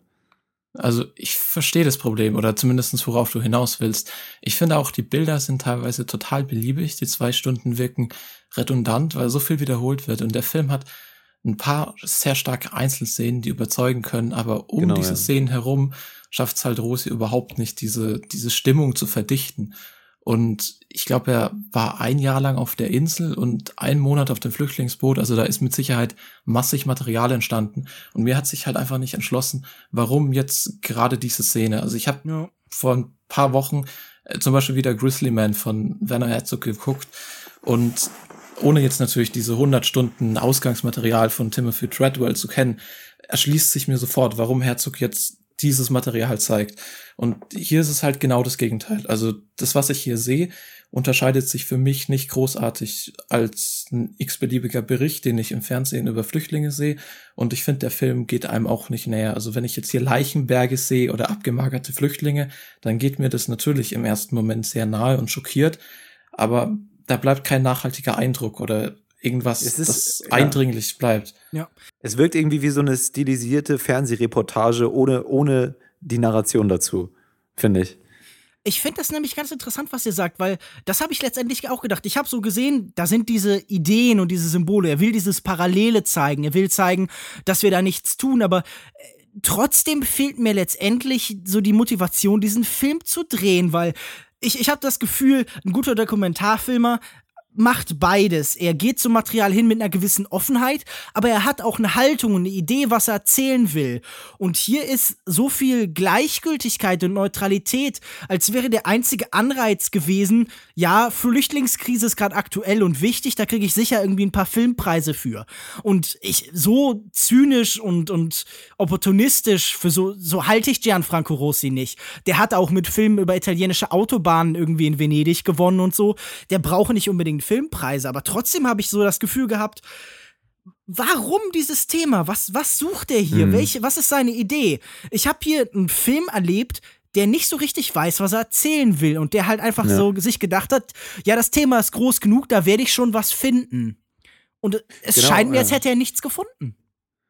Das ist genau das, was ich sagen wollte. Und dazu kommt noch, dass er meines Erachtens dann darüber hinaus auch noch kein Gespür hat äh, oder es irgendwie selbst nicht versteht, dass er nichts gefunden hat und kein Gespür für irgendwie, kein Gespür dafür hat, wie er diese Bilder einzusetzen vermag. Also wenn dann zum Beispiel, ich habe ja gerade diese Storyline gelobt, aber ich gebe dir recht mit dem Samuel, wenn er dann da in, nach zwei Minuten immer noch sitzt und mit seiner Hand mit seiner imaginären Waffe auf die See und auf die Schiffe, auf die ankommenden Flüchtlinge oder so feuert, dann denke ich mir so, yo, das könnte jetzt auch mal langsam vorbei sein. Oder wenn irgendwie so ein extrem unterdurchschnittlicher Rapper seine Erfahrung ähm, seiner Flüchtlingsreise in fünf Minuten Freestyle verarbeitet, da denke ich mir, okay, äh, du hättest entweder hättest du was Interessanteres finden müssen oder du hättest das auch nach 30 Sekunden abbrechen können. Aber da merke ich einfach, dass dieser Regisseur kein Gefühl dafür, kein Gefühl für den Zuschauer hat und für die Thematik auch nicht und wie man das äh, rüberbringen will. Und das ist dann, wie du eben meintest, ich weiß gar nicht, wo du gerade die Kontroverse gefunden hast, weil ich dir komplett zustimme, es ist halt super zäh dadurch dann. Ich, ich muss einfach auch sagen, ich glaube, da ist natürlich ein Gedanke hinter, dieses, diese Sequenzen so auszudehnen, dass man sie aushalten muss. Und ich glaube, er, er vertraut dann einfach sehr stark in das Material, das er hat. Und sein Vertrauen scheint mir da falsch angelegt zu sein, denn viele von diesen Sachen sind eben nicht so ergiebig, wie er denkt. Und ich, ich muss sagen, ich habe vorhin schon ähm, über didaktisches Kino erzählt und über Kino, das irgendwie so mit erhobenem Zeigefinger so ein bisschen funktioniert. Und das scheint mir hier zu sein. Also da, da war ursprünglich die Suche nach dem poetischen Bild, aber rausgekommen ist man bei, ja, ihr Europäer, die ihr diese Krise ignoriert, seid wie Kinder. Und seinen eigenen Zuschauer zu infantilisieren und ihm zu sagen, ja, hier, ihr seid zornige Kinder, die sich im Kreis drehen, die nicht richtig sehen, das, das scheint mir einfach nicht weit genug gedacht zu sein. Das mag irgendwo richtig sein. Das trifft sicher auf die Europäer, die wir haben, zu. Aber da muss auch noch mehr kommen. Da muss dann auch irgendein Gedanke noch weiterführend sein. Und das ist halt wirklich, ich meine, was er ja auch schon gesagt hat, hier fehlt einfach komplett die Idee, hier fehlt der, der, der weiterführende Gedanke, der das Ganze über diese Fernsehreportagen-Ebene hinaushebt. Denn dass die Flüchtlingskrise ganz doll schlimm ist und dass da mhm. Handlungsbedarf steht, das ist absolut richtig. Und ich muss einfach sagen, ich habe äh, das Kino, in dem ich den Film gesehen habe, hat davor so einen Sprecher eingeladen von einer Mannheimer Initiative, die sich auch eben für Flüchtlinge auf Lampedusa einsetzt. Und der hat dann eine Rede darüber gehalten. Und da habe ich mir dann nachher gedacht, ja, hätte ich nur die gesehen, hätte ich den gleichen Erkenntnisgewinn gehabt wie durch in diesem Film. Und mhm. ähm, ich glaube halt, dass wenn du deinem Publikum vorwirfst, nicht zu sehen immer wieder und äh, Fukuramare, das Seefeuer, ist ja auch, bezeichnet ja auch einen Leuchtturm und dieser Film möchte ja auch, dass seine Zuschauer selber zu Leuchttürmen werden. Also Menschen, die dann auch den Menschen in Not irgendwie halt einen, einen Kurs bieten, die anderen helfen, die Licht in diese Welt bringen. Aber wenn man dann selber halt nur mit irgendwie so einer, keine Ahnung, mit einer Kerze ankommt oder mit so einer Mini-Elektrofunzel, weil man doch eigentlich auch irgendwie mal ein paar Flutlichter an den Start bringen könnte, dann, dann scheint mir das einfach, da ist jemand an seinen eigenen Ansprüchen gescheitert. Aber um vielleicht nochmal das Positive hervorzuheben, was ich gerne auch sehen würde, was mir, was es mir, was sich mir nämlich nicht ganz so erschließt, du hast vorhin einige visuelle Einstellungen gelobt. Zum Beispiel eine, wo ich dir komplett widersprechen würde, ist diese Tauchsequenz von diesem Kerl, weil ich da null, das war so ein so ein Ding, wo ich fast weggepennt wäre wieder, weil ich echt null Ahnung hatte, was diese Szene zu diesem Zeitpunkt da jetzt soll, außer wieder den Alltag und die und die irgendwie diese Gleichgültigkeiten darzustellen. Also du hast darin so dieses unklare Wasser und so die die Verklärtheit oder was hast du da drin gesehen? Ähm, also ich meine, das ist natürlich ein Film, der stellenweise sehr fragmentarisch arbeitet, wo nicht alle Sequenzen sich 100% in diese Gesamtlogik einbinden lassen. Aber ich habe das Gefühl, wenn man sich das anguckt, dann ging es zum einen darum, wir haben hier wieder ein Motiv von eben dem, dem Suchenden, dem Licht und von einer verworrenen, chaotischen Situation. Es ging um die Gefährlichkeit dieses Meeres. Der Film arbeitet auch immer wieder so ein bisschen damit zu zeigen, wie ja, wie bestialisch eben halt dieser Ozean sein kann.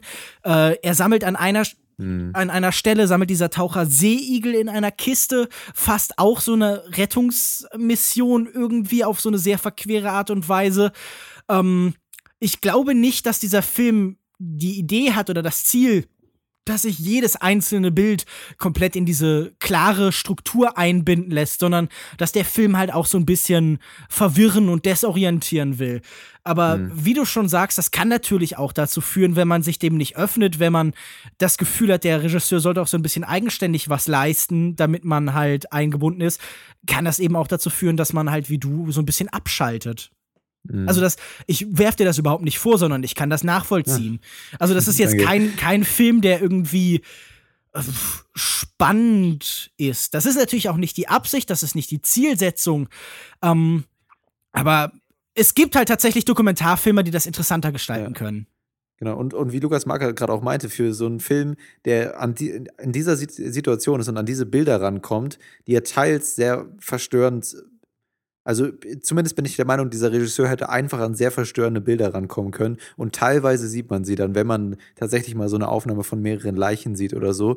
Aber dieser Film mhm. war einfach überraschend, bei dieser Thematik überraschend, gleich, war mir gleichgültig so. Also nicht ja, die Thematik an sich, aber wie es übermittelt. Also ich finde das gerade schwierig, denn die, ob man einfach hier möglichst viel Leichenberge und Leid und Schmerz zeigen nee, sollte nee, nee, und dadurch halt eine Schockwirkung erzeugen würde. Ich werfe dir nicht vor, dass du das forderst, aber ich glaube auch das wäre nicht der richtige Weg. Und ich finde auch den interessanten Ansatz ja, dass halt so nebeneinander existiert, dass wir keine Interaktion sehen zwischen diesen Menschen von der Insel und den Bewohnern. Es gibt nur diesen einen Moment, in dem der Arzt eben so Fotos beschreibt und so und dann, dass dieser Zusammenhang nur indirekt besteht, fand ich gut. Genau, ja. Und ich das, das war nicht die eine Szene, in der das thematisiert wurde und wo diese Bilder nicht gezeigt werden mussten und trotzdem eine extrem, was trotzdem eine extrem hohe Wirkungskraft beim, beim Zuschauer hatte, weil ich auch schon meinte, diese Szene mit dem Arzt, dieser, diese Person äh, war einfach sehr charismatisch und das, was er gesagt hat, hat sehr stark resoniert mit dem Zuschauer, aber alles andere eben nicht. Und tatsächlich würde ich dann doch ich will jetzt nicht fordern, ständig Leichen zu zeigen, aber gerade so ein Thema, da finde ich es fast unverantwortungslos, dass ein Regisseur die Zuschauer zu Tode langweilt, die dann danach rausgehen und denken sich, yo, Flüchtlinge, Pff, ganz schön schlimm. Ne? Ich, ich ja. hätte mir fast gewünscht, dass man vielleicht das Thema ganz eben nur noch in der Abstrakten lässt, dass man gar keine Leichen zeigt, sondern nur noch das über deren Erfahrungswelt zeigt. Damit dieser Film vielleicht wenigstens irgendeine Form von extremer Erfahrung ist, dass da wenigstens eine, eine visuelle Idee ist, die sich durchzieht. Äh, so fand ich es war nichts Halbes und nichts Ganzes. Ja, das ist halt eben auch das Problem, dass er vielleicht auch für das Thema einfach zu distanziert und zu nüchtern dann hier rangeht und man kommt halt nicht nahe und man wird nicht wirklich aufgerüttelt. Und ich glaube, das Ziel war irgendwie so ein bisschen nicht in diesen Katastrophenjournalismus äh, abzufallen, aber dann verliert er sich halt in diesen extrem banalen Dingen der äh, Einheimischen. Und ich weiß nicht, ich glaube, die Idee des Films ist wirklich gut, aber er findet halt überhaupt nicht die richtige Balance. Und es ist natürlich auch, mit welchen Erwartungen man an so einen Dokumentarfilm rangeht. Aber ich finde auch gerade der Erkenntnisgehalt ist halt wirklich quasi null. Also es wird nichts gezeigt, was man nicht vorher schon wusste. Mhm. Also hier war nichts drin, das mich irgendwie weitergebracht hätte, das mich zum Denken angeregt hätte. Ich glaube nicht, dass dieser Film irgendeine Wirkung haben wird. Und natürlich müssen wir ein, ein Kunstwerk nicht nach seiner gesellschaftlichen Sprengkraft definieren oder so. Aber wenn hier ein Film kommt und sich hinstellt und quasi damit wirbt, ich habe ein wichtiges Thema, aber dann mhm. halt so belanglos bleibt. Und wir, jetzt seien wir doch mal ganz ehrlich, wir wissen doch, an was für ein Publikum dieser Film sich jetzt richten wird.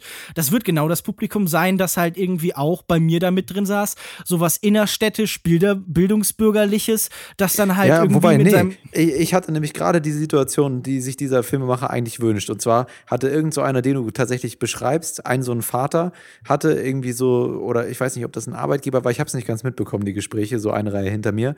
Aber es waren so fünf, hat er fünf Jugendliche mit reingeschleppt, die so, ja, so wie die sich unterhalten haben und über was sie sich unterhalten haben, konnte ich erahnen, dass sie sonst nicht in dieses Kino gehen würden. Mhm. Und da war genau diese Situation, dass man hier die Chance gehabt hätte, junge Leute, die Kraft haben, sich für so ein Thema einzusetzen und eventuell motiviert werden könnten, das zu tun als Filmemacher und dann langweilt er einen 4000 Stunden mit dieser Thematik. Naja, Chance vertan. Ja, äh, ich bin immer vorsichtig, nach aktivistischem Kino zu rufen. Ich glaube, Kunst und Aktivismus sind Sachen, die nicht unbedingt immer gut zusammenpassen, sondern die sich auch ganz schnell gegenseitig fressen können.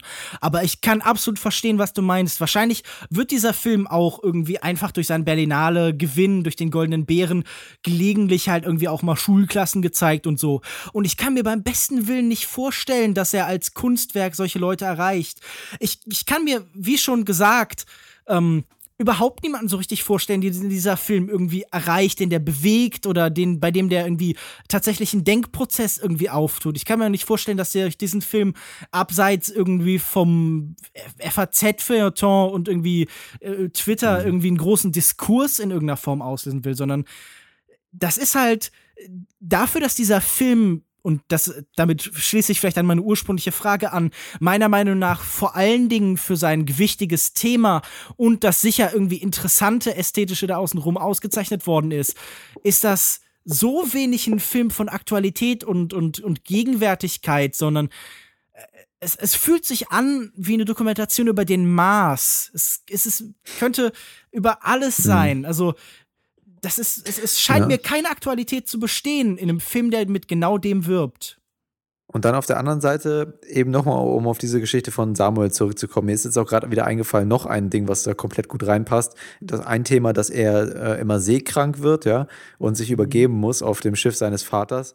Auch wieder äh, so eine ganz, ganz klare Metapher, die, also, das muss echt ein Glücksfall. Ich kann mir nicht vorstellen, dieser Film fühlt sich konstruiert an, weil, ja. ähm, weil das war nämlich auch mein, als ich noch nicht wusste, dass es ein Dokumentarfilm ist und ich hatte nur so äh, im Internet gelesen, äh, weil die, die, die, die Inhaltsangaben starten meistens mit diesem Jungen, ja. Also der wird da meistens in den Inhaltsangaben mhm. in den Mittelpunkt gerückt, als der Protagonist im Film, was ja eigentlich nicht der Fall ist, aber gut.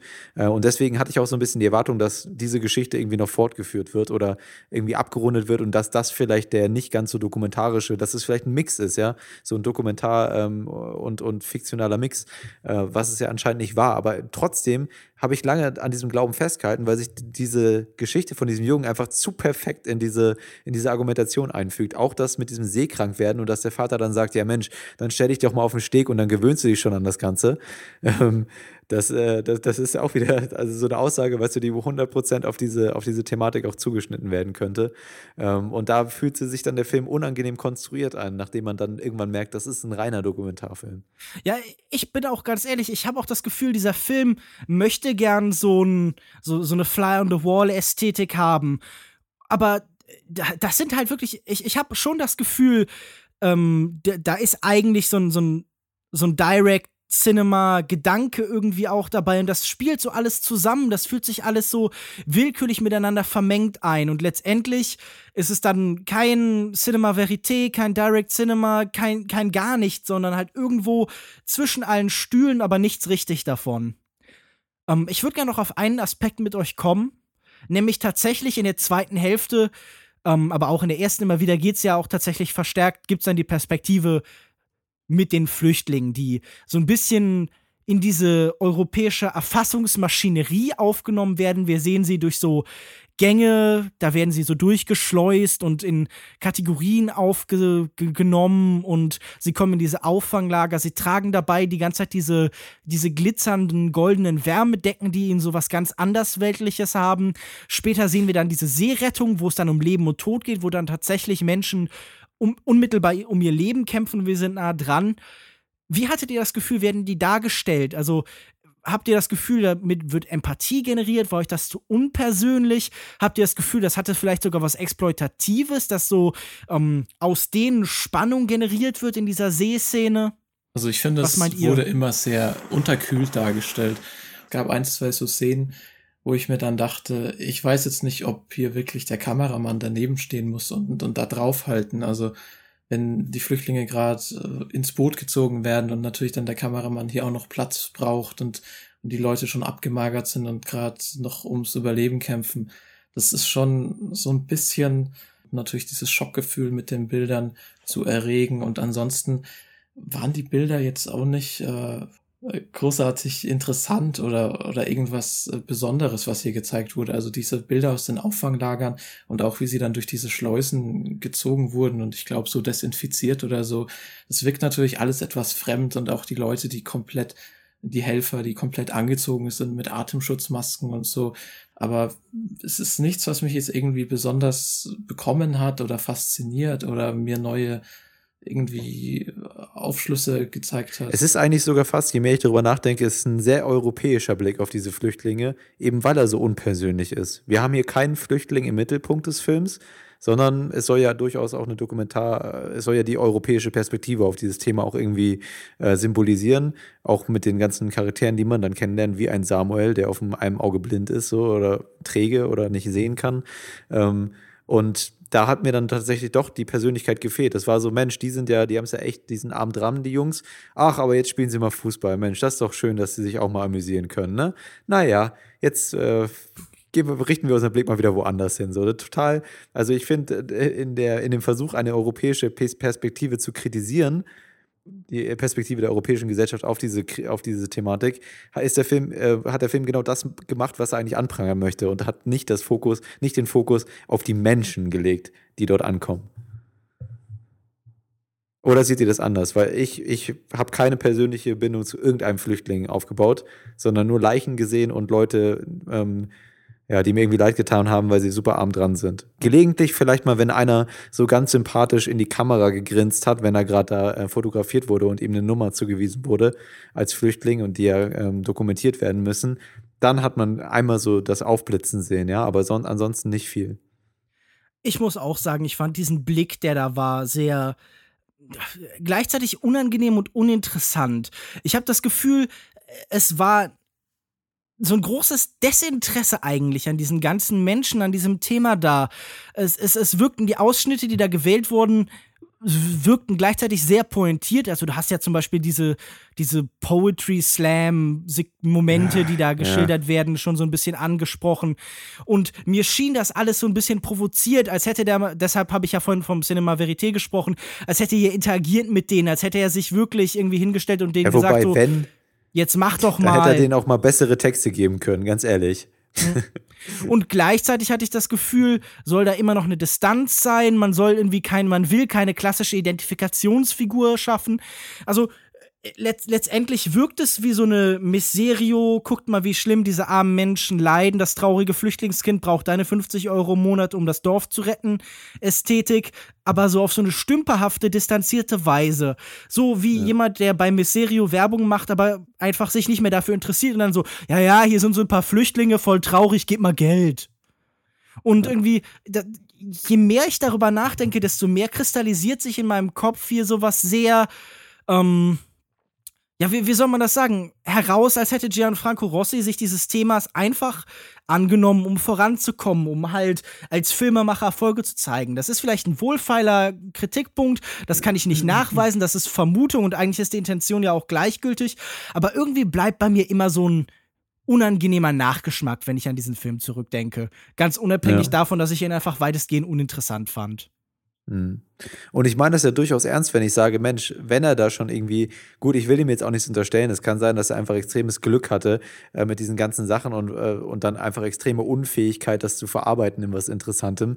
Aber wenn er tatsächlich da, wenn, wenn sich das konstruiert anfühlt, da hätte ich mir tatsächlich doch gewünscht, dann gebt ihm doch einfach bessere Lyrics. Hey, who cares? Es ist ja wichtig, was nachher beim Zuschauer ankommt. Äh, da, da kann man natürlich auch anfangen, über die Integrität von Dokumentarfilmern zu reden oder so. Und da gibt es wahrscheinlich äh, in, der, in der Szene auch äh, heftige Auseinandersetzungen. Ich erinnere mich an, an diese Auseinandersetzung in gefühlt Mitte 20. Da wurde das doch auch mal thematisiert, oder? Mhm. Mit dem Eingreifen in Dokumentarfilme. Ähm, und da, aber hier in diesem Fall hätte ich mir echt gewünscht, Mensch, wenn du schon nichts Interessantes einfängst, ja, dann, dann kreier doch was. Ist doch okay. Dann mach halt so ein halbfiktionales Ding da draus. Einfach um ein bisschen Spannung oder irgendwas Interessantes reinzubringen. Aber naja, hat bei mir, ihr merkt, ich bin extrem negativ. Vielleicht bin ich unfair, ich weiß nicht, aber. Ich, ich muss einfach sagen, dieser Kompromiss aus sich zurückhalten, distanziert bleiben und sich einmischen, ja, genau, ja. gelingt das überhaupt nicht. Das ist, wie ja. gesagt, ich habe schon immer wieder hier gesagt, dieser Film setzt sich irgendwo zwischen Extreme und ist nirgendwo radikal genug, um da wirklich eine klare Idee zu finden, eine eigene Sprache, einen Gedanken.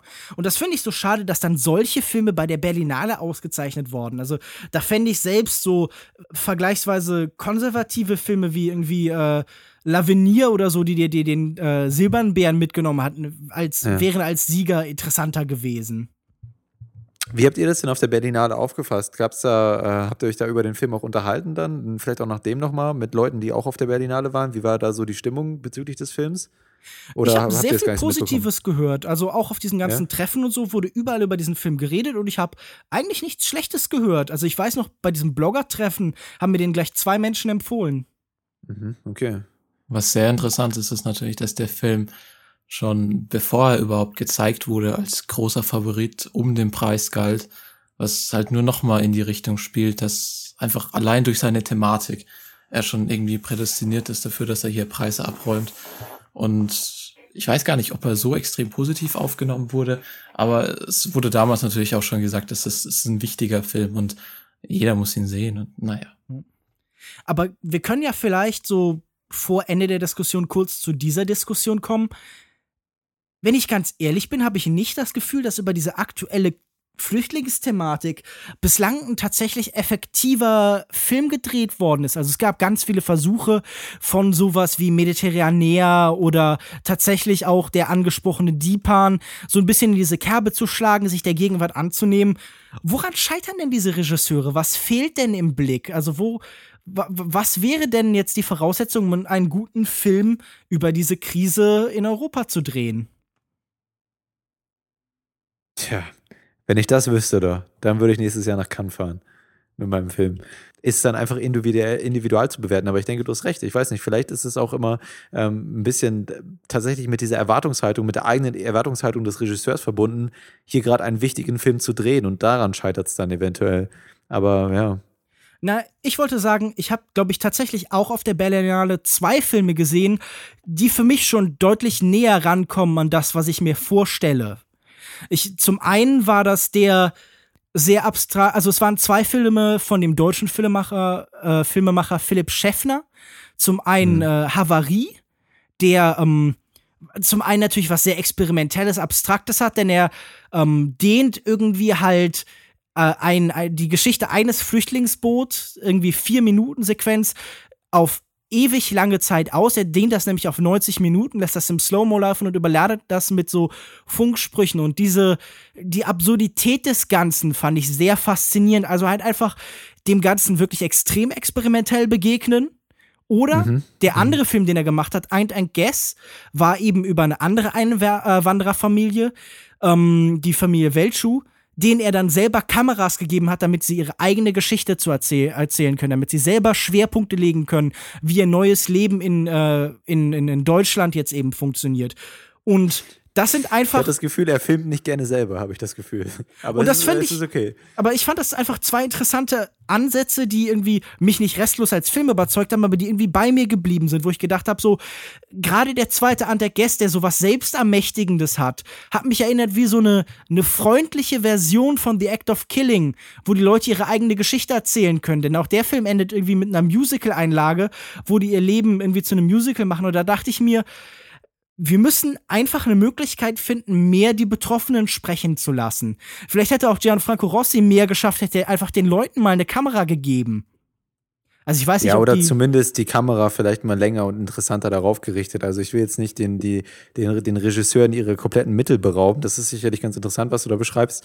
Aber natürlich in The Act of Killing das ist ja auch so ein guter Dokumentarfilm, weil die Kamera auch immer wieder interessant eingesetzt wurde, ja. Aber ähm, du hast recht. Also diese, Perspe diese persönliche Perspektive fehlt jetzt in diesem Film ganz klar. Das habe ich auch gerade so kritisiert. Mhm. Und ähm, in anderen Filmen, wie zum Beispiel Deepan, der in Cannes gewonnen hat, die Goldene Palme, da war die persönliche Geschichte, wurde sie erzählt, aber da hatten wir, glaube ich, meines Erachtens auch kritisiert, dass von diesen Charakteren letztendlich nichts rübergekommen ist, dass diese Charaktere nicht, nicht tief waren und, und äh, die Dynamik vielleicht teilweise noch ganz interessant war, aber dass von denen eigentlich nicht viel hängen geblieben ist und dann tatsächlich dann diese Eskalation letztendlich und diese Krise im Mittelpunkt steht, anstatt der Mensch. Und ich glaube, das ist in der Tat das Problem, was man bei diesen jetzt preisgekrönten Filmen irgendwie ausmachen kann. Das stimmt. Das Liefern zerfasert natürlich am Ende extrem und wenn es dann zu dieser Eskalation äh, hinspielt, dann verkommt der Film eigentlich nur noch zu so einem so ein Thriller-Konstrukt. Also die, der Ansatz ist natürlich gelungen, gerade wenn es darum geht, dass Flüchtlinge auch ihre Vergangenheit mit ins neue Land und ihr Trauma mitbringen und so.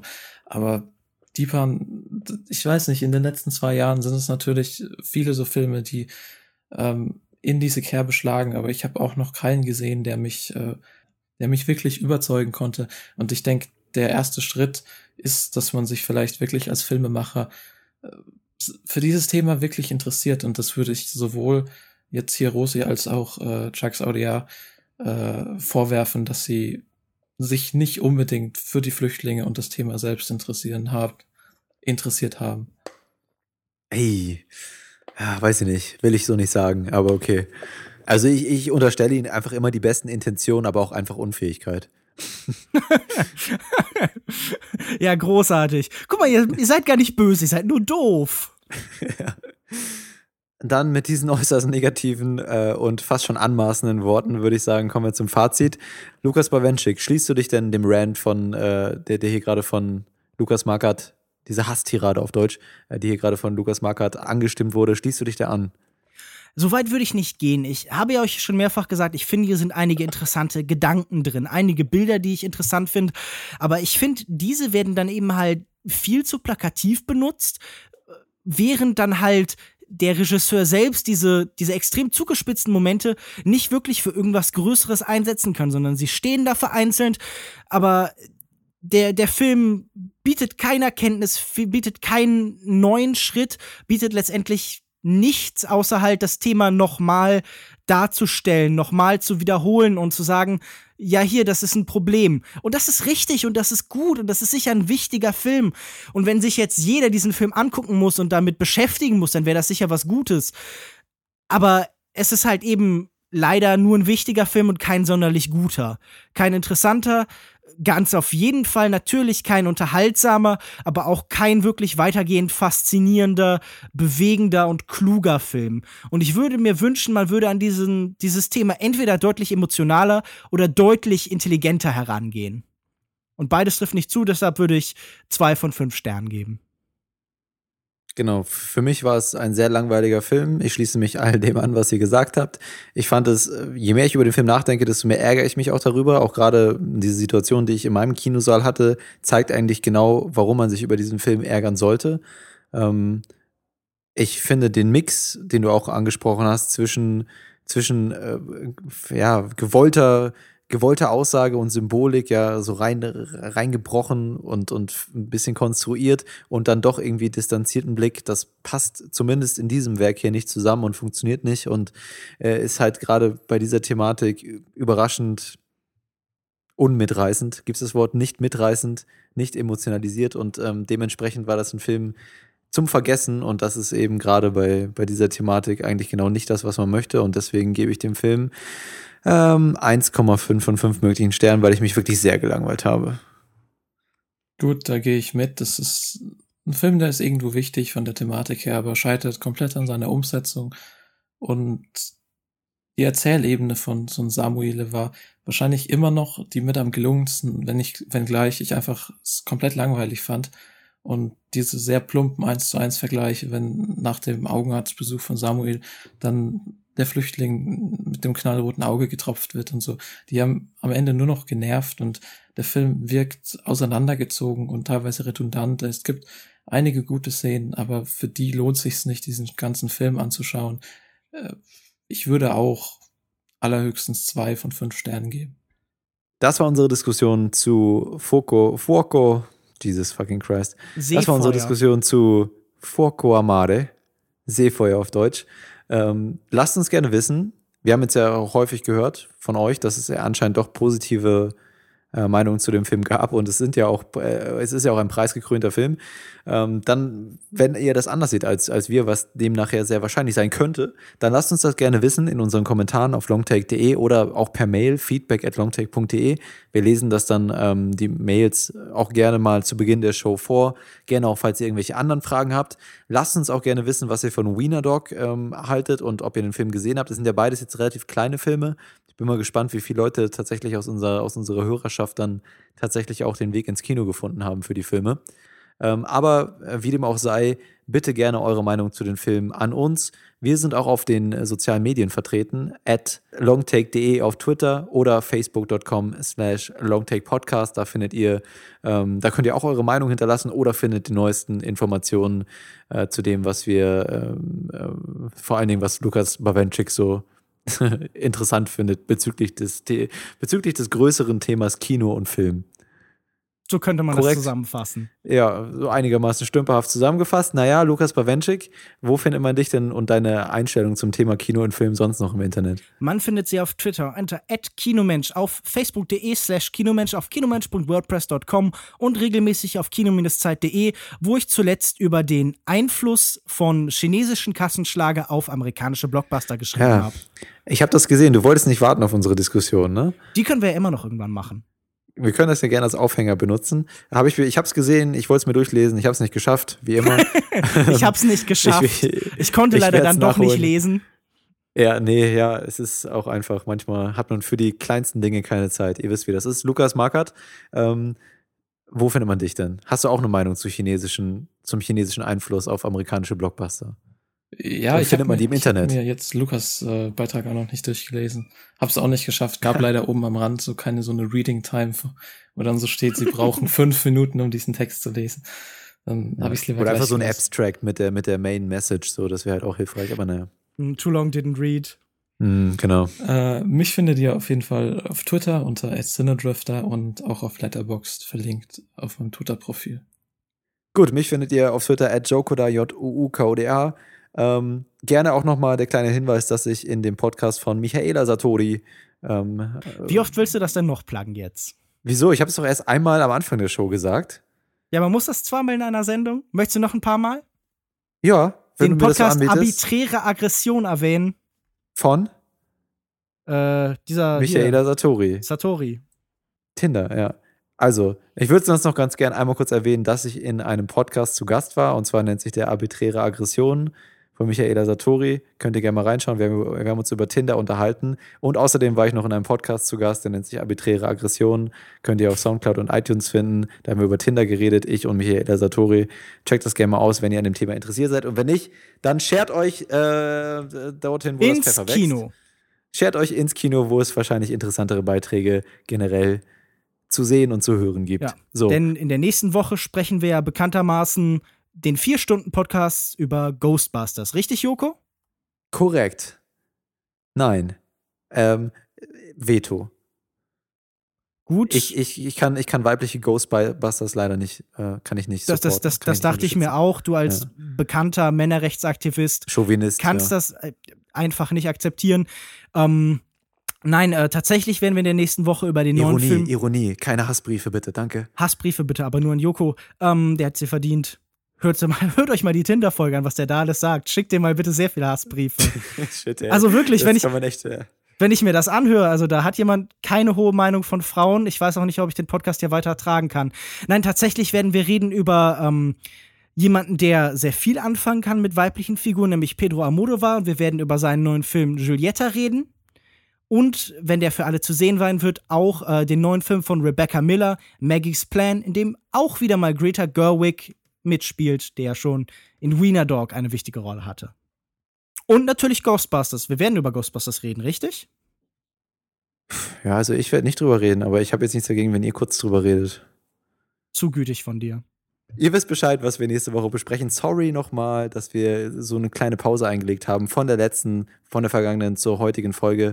Ähm, kann passieren. Nächste Woche wird uns das allerdings nicht passieren, denn dann sprechen wir über zwei sehr interessante und vielversprechende Filme. Äh, bis dahin wünschen wir euch eine wundervolle Woche im Kino. Und äh, als Abschluss würde ich noch ganz gerne erwähnen, ich war zu Gast in einem Pod. Nein, okay. Sehr lustig. ja, okay. Haut rein. Tschüss, bis zum nächsten Mal. Tschüss. Tschüss.